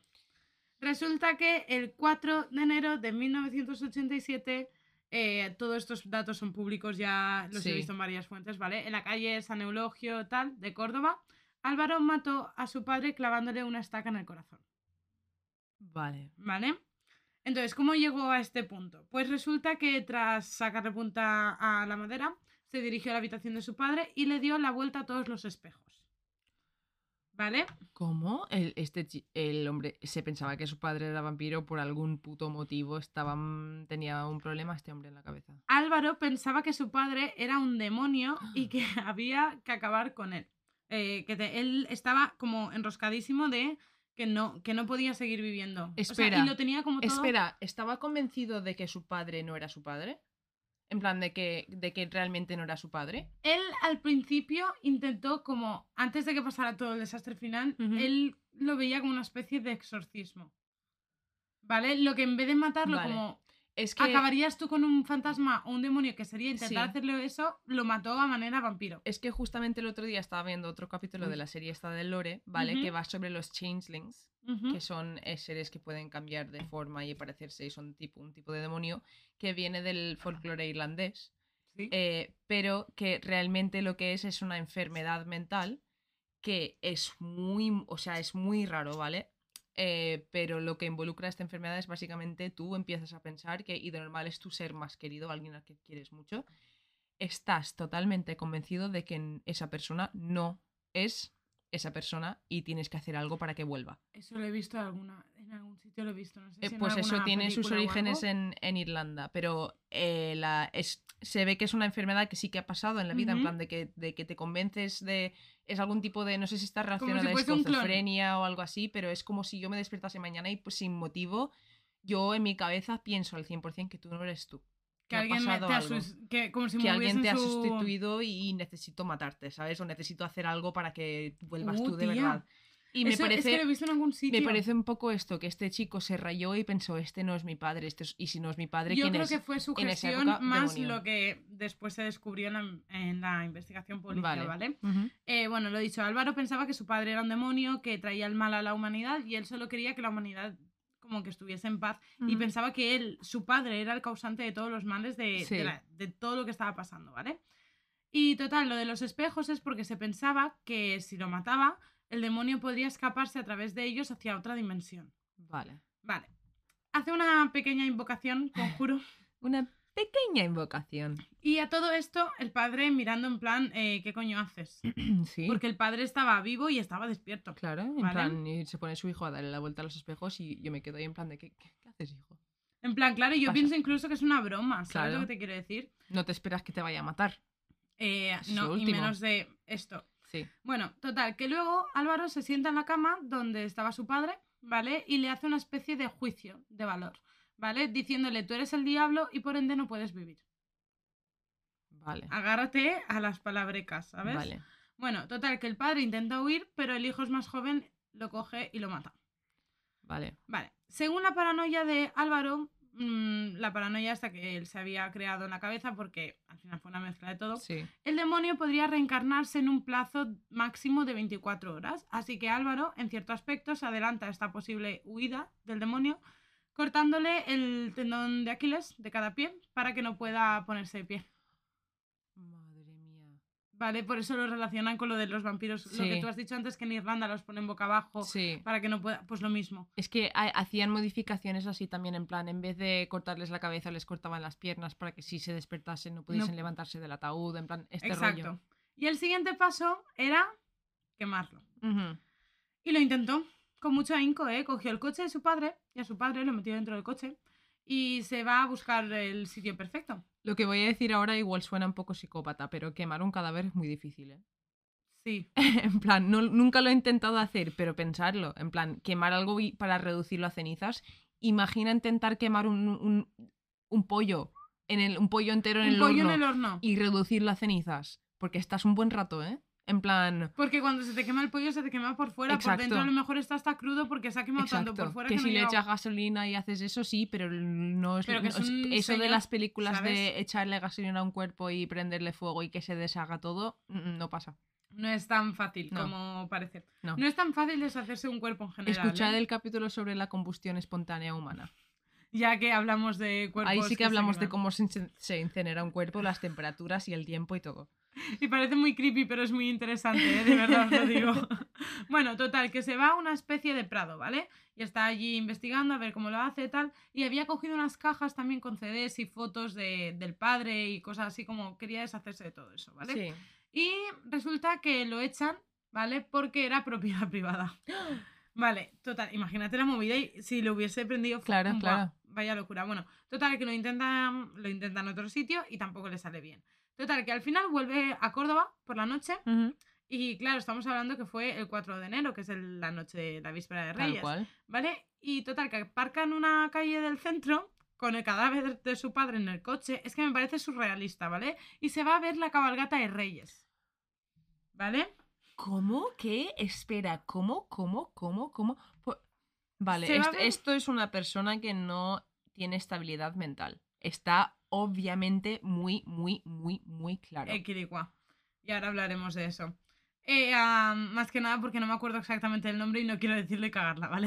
Por eso no lo he mencionado antes porque no me acuerdo exactamente el nombre y no la quiero Sí. decir otra cosa que no es, ¿vale? Eh, bueno, se va a ver la cabalgata de los Reyes Magos y cuando acaba vuelve al coche y se entrega a la policía. El- bueno, la policía ya le estaba buscando porque Sí. resulta que la limpiadora de la finca o de la casa Habían ido y, Y habían el visto hermano- la sangre, ¿no?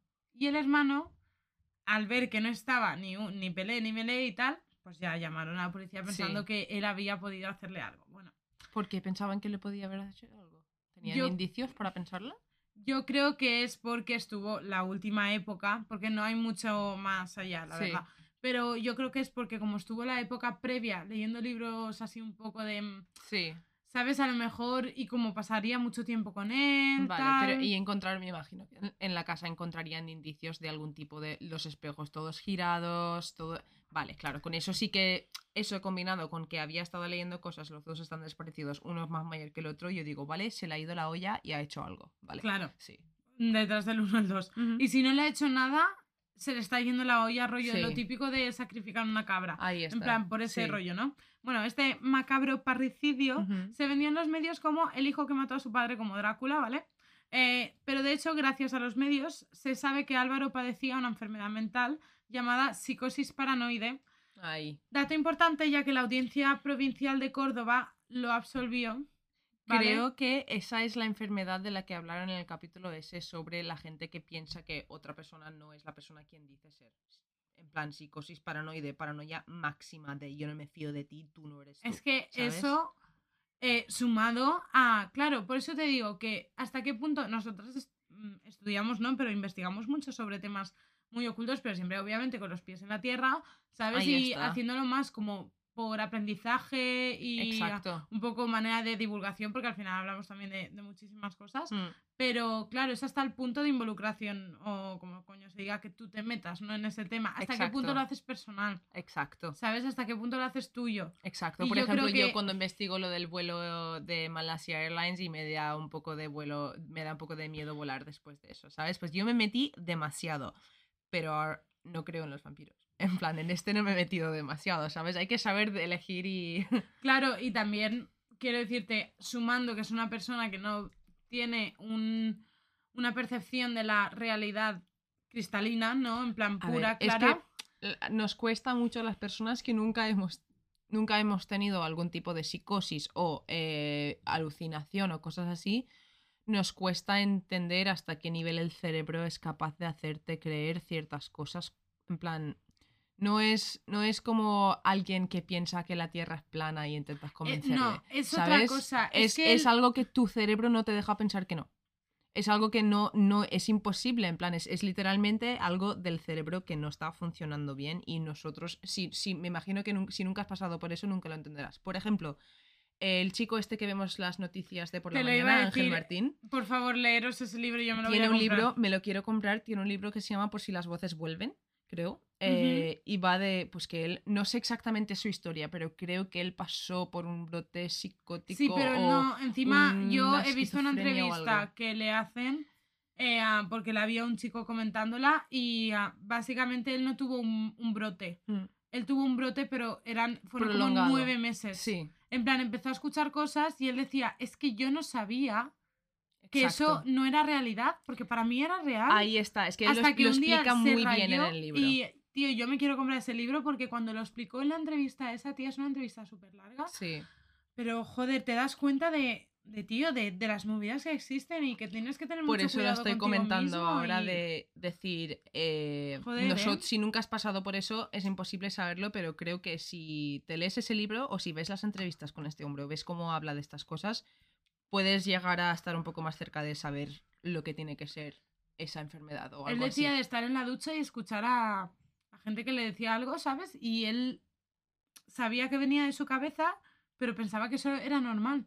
Pero yo que todo el mundo también lo tenía. Claro, Porque es su realidad, ¿sabes? Ujú. Y a lo mejor llevaba tanto tiempo y fue como tan poquito a poquito sí. que él no se dio cuenta de que antes no tenía y ahora sí, Mm, ¿sabes? Y él después dijo una cosa que me parece como muy filosófica, ¿vale? Y después te acabo la última línea que me queda, pero me pareció muy filosófica que dijo, yo estuve, y me ingresaron tal, porque... Es que mira tú el ejemplo, ¿eh? Pero su novia, o sea, su novia una puta ama. Mm. Resulta que un día, ¿vale? Eh, el boom más tope que le dio fue que publicó un tweet felicitando a la novia porque se había estrenado la última película de Spider-Man. Mm. Y, le- y felicitaba a la novia, ¿vale? Todo su público pensaba que era, un- como es humorista, es monologuista, Sí. pensaba que era una broma que tendría con la novia. Pero claro, es que su novia cuando llegó a su casa, tenía su casa llena de flores y en todas las tarjetas le daba la enhorabuena porque había estrenado, se había estrenado, no que ella saliese, sino él sabía que ella no salía, pero le daba enhorabuena rollo. Cariño, enhorabuena, que se ha estrenado Spider-Man, ¿sabes?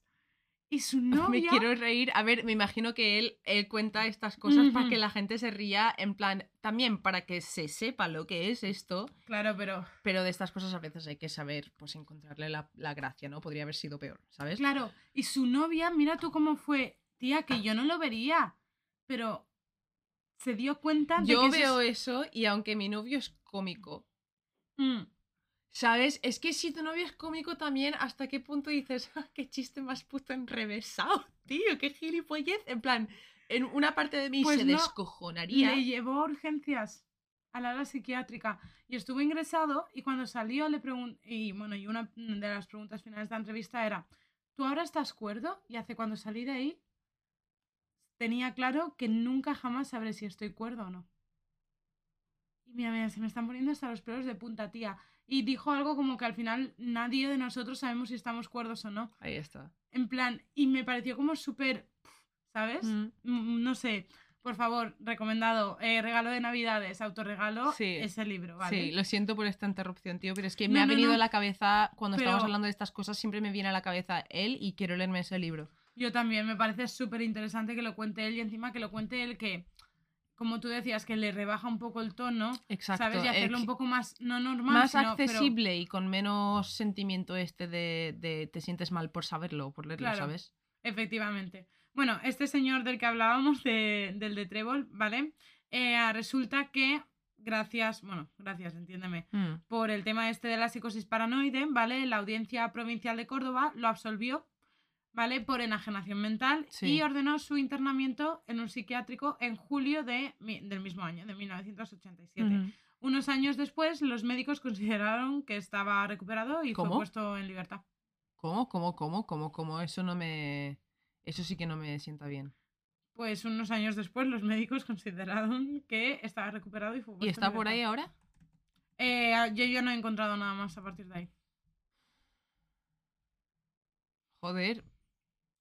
Y esto es uno de los ejemplos de cuando veáis casos de asesinos y tal que ponga la vampira, no sé dónde, nunca son vampiros. No, claro que En no. plan, son cosas que se, que se-. Exacto, son nombres que se le ponen como se le puso en su momento, ya que el destripador se le Ahí puso así, porque uno no tenía nombre Ahí está. y dos, era como una manera más de la prensa inglesa vender el, caso, ¿vale? Y como eso, el acechador nocturno Todos, todos. y todos estos, ¿vale? Pero, tía, yo esta decisión, no sé cómo la ves tú, ¿eh? Pero uf, me parece algo muy, no planeado, pero sí estudiado, ¿sabes? Por él. No necesariamente estudiado, tía, porque es lo que te digo, el satanismo no. El satanismo de verdad, si él estaba leyendo cosas realmente satanistas, en plan de lo que es hoy en día, aunque en los 70 no sé cómo estaría la cosa, no. Los, los satanistas no quieren matar a su padre. En plan, y no piensan, no piensan, por- y además no piensan que el. Si el satanista, si ya estamos mirando desde el punto de vista del satanista que alaba a Satán y no sé qué, no sé cuántos y todo eso, ¿por qué matar a un demonio? No, yo creo que aquí se mezclaron ¿Sabes lo que te quiero decir? En plan, yo creo que entre que los medios de comunicación dirían, no, satanismo no sé qué, no sé cuántos, y le dieron ya, porque tiene muy mala, mala, mala fama el satanismo, y no parezco satanista diciéndolo, pero no es realmente, no ¿Alguien es... satanista? ¿Estás en esa lista también? Es que es algo muy pagano, muy relacionado con la brujería, pero con... con Creo el- que es una manera como criminalizar a lo pagano. Ahí está, ahí está. Y no, Fuera de no necesariamente es así. Claro, y igual como investigar sobre la magia y Mm. la magia blanca y la magia negra. O sea, puede darse la coincidencia de que él estaba estudiando algo pagano, mirando algo pagano, le interesaba y le diese un brote psicótico en ese momento de psicosis paranoide y o simplemente por leer estas cosas le Se, diese... se sugestionase se a sí mismo, si nos pasa a nosotros viendo películas. O por ejemplo el estrés de tener un grupo, de tener un par de canciones de éxito, de pensar que vas a llegar a serlo todo y luego de repente a tener que volver a vivir con tu padre de 70 años, pues oye, Con 33, te claro, es puede, que son te muchas puede cosas, causar ¿eh? un estrés tan, tan, tan, tan grande en la cabeza que se te va todo. O sea, no, aquí no hubo ni ningún vampiro ni ningún demonio. Aquí lo que hubo fue un hombre enfermo que, que no buscó ni recibió ayuda. Y ya está. Me encanta tu resumen porque es así. Y nada más, tía. Yo ya te digo, quería, te, quería lanzarte como última cosa, Dime. ¿vale? Porque claro, todo esto, al final, como tú, como tanto tu parte como la mía, es parte de un folclore, ¿no? Es Sí. una leyenda. Eh, esto es muy difícil, y lo estábamos hablando antes, de encontrar, ¿no? Y yo pensaba, ¿cómo podríamos hacerlo para que esta información, no tú y yo personalmente, sino como Hmm. sociedad, ¿no? Porque para que sea accesible para todos, porque sí, bibliotecas en Cantabria, pero no me puedo ir, señora, a Cantabria. Mm. En plan, debería de haber alguna manera para que estas cosas, una, no se pierdan, porque A ver, la manera, hay, hay una manera del internet, tía. Lo que pasa es que la gente no pone el esfuerzo en subir las cosas necesarias y en coger todos esos libros viejos y, y trasladarlos. O, la gente sí en que lo hace, por ejemplo. datos. Seguro, segurísimo que si tú buscas en la base de datos de la universidad o de, de documentos de estudiantes de tesis, de doctorados y todo esto, se puede encontrar un cojón de información sobre cosas de Cantabria y cosas de aquí de España en tesis y en doctorados escritos aquí en España. Lo que pasa es que luego esa información no se traslada a Internet o por lo menos no, no está posicionado en Google como, como tendría que estar posicionado. No lo sé, porque a mí a veces me cuesta. En inglés sí que encuentro muchas cosas, muchísimas cosas. Y seguro que en inglés se encuentran cosas de Cantabria también. En plan, es lo que te digo, incluso me atrevería a decir que puede que en el de algunas cosas de España se encuentran más cosas en inglés que en español. Ya, Y simplemente porque el inglés es el idioma de la información. Hoy en día. ya.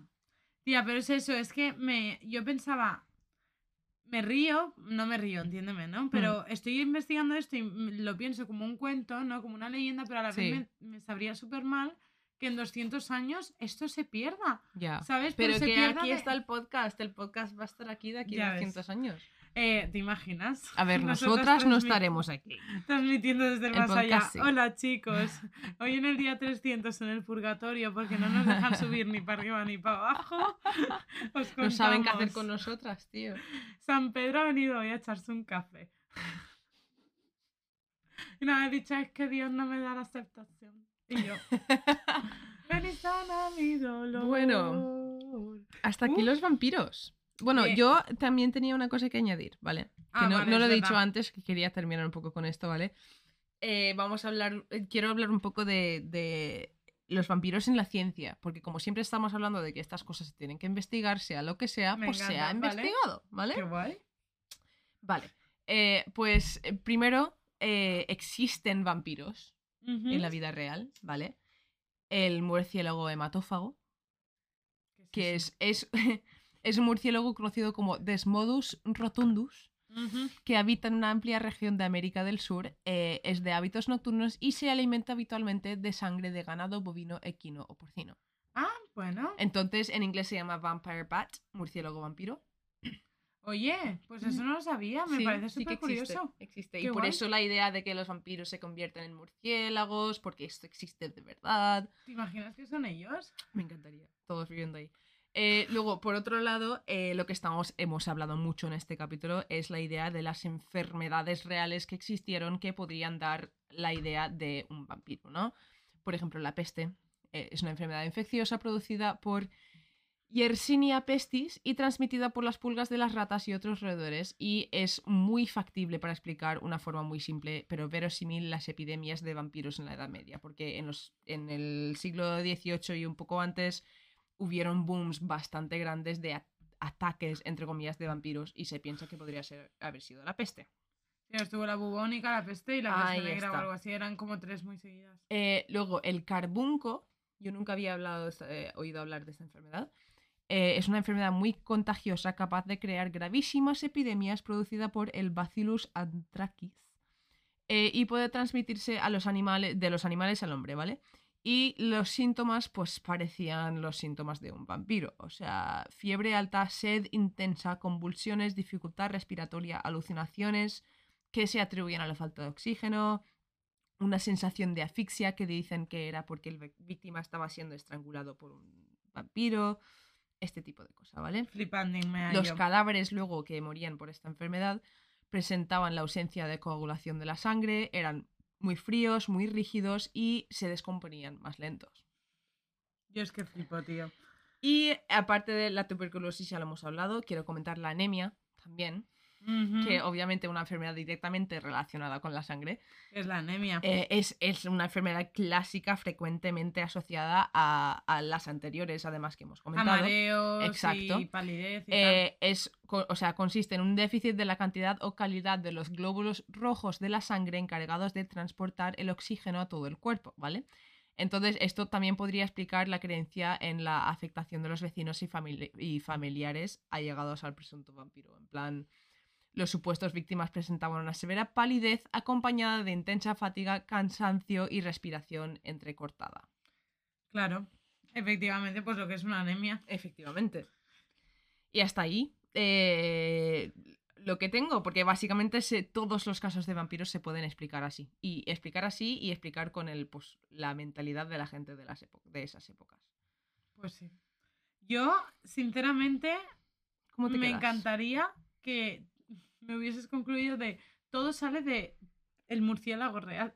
En plan, porque me ha hecho mucha... Te lo juro que no lo sabía Sí. y me ha parecido como súper Yo curioso. sí que lo sabía, lo- me acuerdo de, me acuerdo de, estar, de tener, no sé, 10 años como mucho tendría y de ver un documental sobre los murciélagos vampiro con mi madre y fliparla y preguntarle a mi madre en plan de, "¡Oh, son vampiros, existen, no sé qué, y mi madre que no.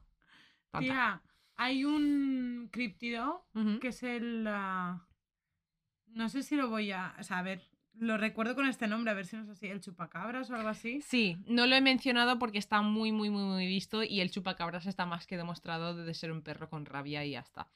Eh, Es que me ha Pero venido bastantes veces a la cabeza el porque no- chupacabras creo que es mexicano. Podría equivocarme. Es de Sudamérica, es de Latinoamérica, yo, ¿vale? Yo lo sé que es de Latinoamérica, pero no sé dónde es. Eh, pero mismo. el chupacabra básicamente era eh, una especie de animal que parecía un perro en- con rabia, básicamente. En plan, un perro que tenía. le faltaba el pelo, tenía espuma en la boca, todo esto. eh, que básicamente atacaba a las cabras, las mataba y las drenaba de sangre. Pero bueno, son. pero son no es un vampiro. O sea, es no, un perro con no lo he mencionado porque me parece un mito muy comercial del vampiro, ¿no? En plan, el, el chupacabras. Ya, Ah, no sé. ya. Bueno, eh, hasta aquí el primer prisma de la, la segunda temporada de la ley de Murphy. ¿Cómo Ah, qué estás? guay, Estoy bien, tengo sueño. Sí, estoy como... Me he quitado un peso encima. Tal cual. Tenía como muchas cosas que decir y yo digo, madre Dios. Próximamente capítulo de Navidad. Y ah, próximamente capítulo Año Nuevo. Ya ves. O sea que estad atentos y no os desconectéis que ahora vienen Navidades, que por cierto, como ya el siguiente capítulo es el de Navidades, antes Sí. de que venga Navidades, que tengáis una feliz Navidad, que os lo paséis bien en vuestras... Pasarlo bien, empresas. todo con cuidado. ¿eh? Exacto, con responsabilidad, por favor, no hagáis locuras en ningún sentido, ni con alcohol, ni con el COVID, ni nada, por favor. Exacto. Salir con responsabilidad, que se puede salir, sí, pero con cabeza. Y nada, nos podéis seguir por redes sociales, tanto en ¿dónde? Instagram como eh, Facebook como Twitter. En Facebook La Ley de Murphy. Después en Twitter y Instagram tenemos arroba LLDM Podcast. Y después tenemos... el correo donde nos podéis mandar lo que queráis, fotos, sugerencias, lo que os dé la gana, que es la ley de gmail.com y también estamos en TikTok, que próximamente y en las próximas semanas yo creo que subiré algo ahí, no lo sé, eh, que es arroba LLDM podcast. Y nada más, chicos, esperamos que os haya gustado un montón. Tengo una pregunta para ti. Ah, ¿por qué doy las gracias? ¿Por qué das las gracias esta semana? Eh, vale, ¿por qué doy las gracias? Porque eh, ya se acaba el trimestre. no, ya se acaba el trimestre y el otro día en el trabajo estábamos haciendo como una autoevaluación de cómo había ido y tal. Y a pesar de haber sido un caos, creo que lo tanto yo como mi compañera Laura lo hemos llevado bastante mejor de lo que nos imaginábamos y estoy Sí. como proud, ¿sabes? Sí, me encanta. Y doy las gracias por eso, por, no sé, me parece como, bueno, bien Sí. hecho, ¿sabes? Sí, buen no hecho. sé, buen hecho. Estaba pensando en... No sé, en qué, no sé ni en qué idioma estoy pensando ya. ¿Y tú? Yo esta semana doy las gracias por la familia. Por, en concreto por mi sobrinita Naya de 5 años. Porque el otro día estaba yo en casa y me llama un número que yo no conocía. Y lo cojo y digo, diga, y de repente me escucha. Y era mi sobrina de 5 años que le han regalado para su cumpleaños un smartwatch de estas básicas que solo puede hacer llamadas y ya está. Eh, y nada, me ha llamado un par de veces entonces para contarme sobre sus eh, tarjetas de Pokémon y sus juguetes y que quiere de Papá Noel. Y es adorable que me llame mi sobrina de 5 años. Eh, eso sí, el primer día me llamó tres veces. Y tuvimos, tuvimos que hacer una conversación, tuvimos que tener una conversación con mi hermana. Mi hermana me llamó, vale, mi hermana tiene una cosa ahora que se llama Google Portal, ¿vale? Que es que tiene una tele que tiene cámara, ¿vale? Esto es súper película. Que cuando me llama, aparezco yo en la- su tele de 70 pulgadas, ¿vale? Y yo veo toda la, todo el salón. Entonces me llamó videollamada y yo pensaba que iba a ver su cara con el móvil, en plan así de cerca. Claro. Y de repente se abre la pantalla y me veo el salón entero de mi hermana con mis dos sobrinos, mi cuñado y mi hermana sentadas ahí en el sofá y me doy cuenta de que mi cara está en su tele gigante. Me sentí muy incómoda. plan, Pero tuvimos que tener una conversación en plan de, pues, si llamas, llama una vez al día, tal, no sé qué, que la tía Kira tiene mucho que hacer, no sé cuánto. Me llamó ayer porque ya ayer no tenía colegio, pero yo estaba trabajando. Y nada, doy las gracias por la, por la familia y la tecnología que me permite estar en contacto con ellos. Están ahí en Madrid, que tampoco están muy lejos, pero no sé, me mola mucho que mi sobrina de 5 años me puede llamar para contarme qué tal su baby born, ¿sabes? Sí. En plan, no sé. A mi sobrina le han puesto gafas. Gafas, sí, lo he visto. Y está súper graciosa.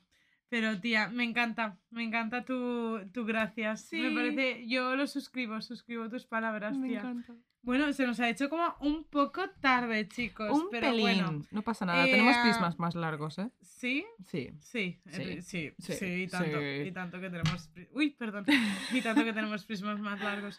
Pero bueno, esperemos que tengáis unas ah, buenas navidades, lo Sí, dicho. pasarlo bien Y- todos y todas. Nos vemos en dos semanas, ¿vale? Yes. Mm, no os emborrachéis mucho, la Virgin G os bendice. Y nada más, que yo, no sé tú, pero yo tengo hambre, Tiche. Yo me voy a comer, chicos, y además llevo un rato queriendo ir al baño. Venga, vamos a Champi. Eh, por cierto, comentarnos en Instagram porque dois las gracias vosotros, porfa. Sí, y antes de irnos, ¿Qué? lo de el Spotify. Lo de. Ah, sí. Vale, A ver, mm, me encanta porque el Spotify nos ha dado su, su rap este año. ya Y- vamos a cerrar y ya, bueno. Y, eh, y nada, que quería dar las gracias por toda la gente que nos ha escuchado. Nos ha salido en el rap que hemos sido el podcast más escuchado de 28 de vosotros. Así que muchísimas gracias. Eh, nos han escuchado en 15 países este año. O sea, Eh, yo Me estoy... parece l- flipando. increíble, me parece O demasiado. sea, España, Estados Unidos, eh, Inglaterra, México, Colombia, Rumania, Argentina, Brasil, Alemania, Chile, Bolivia, Francia, Rusia, Perú. O sea, estoy flipando, estoy flipando Es muchísimo. Buah, no sé, a mí me, Muchas gracias. Me pone muy contenta, De la verdad. verdad. Y, Y también quería comentar, se nos está alargando esto, pero no pasa nada. También quería darle las gracias a Diego otra vez, eh, porque nos ha comentado esta mañana. eh, justo ha sido esta eh, no, mañana. no, nos comentó Bueno, anoche, sí, creo que. anoche. Bueno, le, lo vimos anoche y Estica lo vio esta mañana. Pero nos dijo que se le está pegando, porque es, es de México, eh, y nos dijo que se le está pegando nuestra manera de hablar, que de repente está haciendo algo y suelta un tío, es que estoy flipándola. Y así con el tono español. y con el tono español. Y, Y, quería ay, darte las gracias porque de verdad que yo cuando leí ese mensaje me emocioné muchísimo porque eso es lo que me pasa a mí con algunos de mis podcasts favoritos, que a veces se me pegan los manerismos y las Sí, maneras de hablar A mí de- también me pasa. de, la gente o de los streamers que veo en Twitch o lo que sea. Y, y quería decirte que, que- que muchas gracias porque esos comentarios, aunque parezca una tontería o lo que sea, de verdad me estoy emocionando, joder. De verdad que, que ayudan mucho a, Ah, a te dar- dan un empujoncito, ¿sabes? Sí. Y es como, bueno, algo estamos haciendo bien. Sí. Y, jo, muchas gracias de verdad, de todo corazón, y que ahora viene el 2022 y que vamos con mucha fuerza también. Que, que esto como si fuera el año nuevo, pero bueno. Nada, oye, que si tenéis ideas que queráis, porque como sabéis que el año pasado hicimos, otra vez, bueno, perdón, hicimos un capítulo random de Año Nuevo, pues sí. este año vamos a hacer lo mismo. Si se os ocurre cualquier idea que queráis, yo qué sé, preguntas que queráis hacernos Tal o cual. cualquier cosa en plan, quiero que habléis de esto o os propongo este juego o algo así, nos lo podéis dejar por redes, ¿vale? Sí. Y ya está, y ya nos callamos. Hasta aquí, ya está, ya os dejamos en paz. Si habéis llegado hasta aquí, enhorabuena. Si habéis llegado hasta aquí, si habéis llegado hasta aquí, voy a deciros una cosa. Y si lo descifráis, escribidnos por Instagram, ¿vale? ¿Cómo sería Guillermo agita lanzas en inglés? Traducírmelo, mandármelo al Instagram.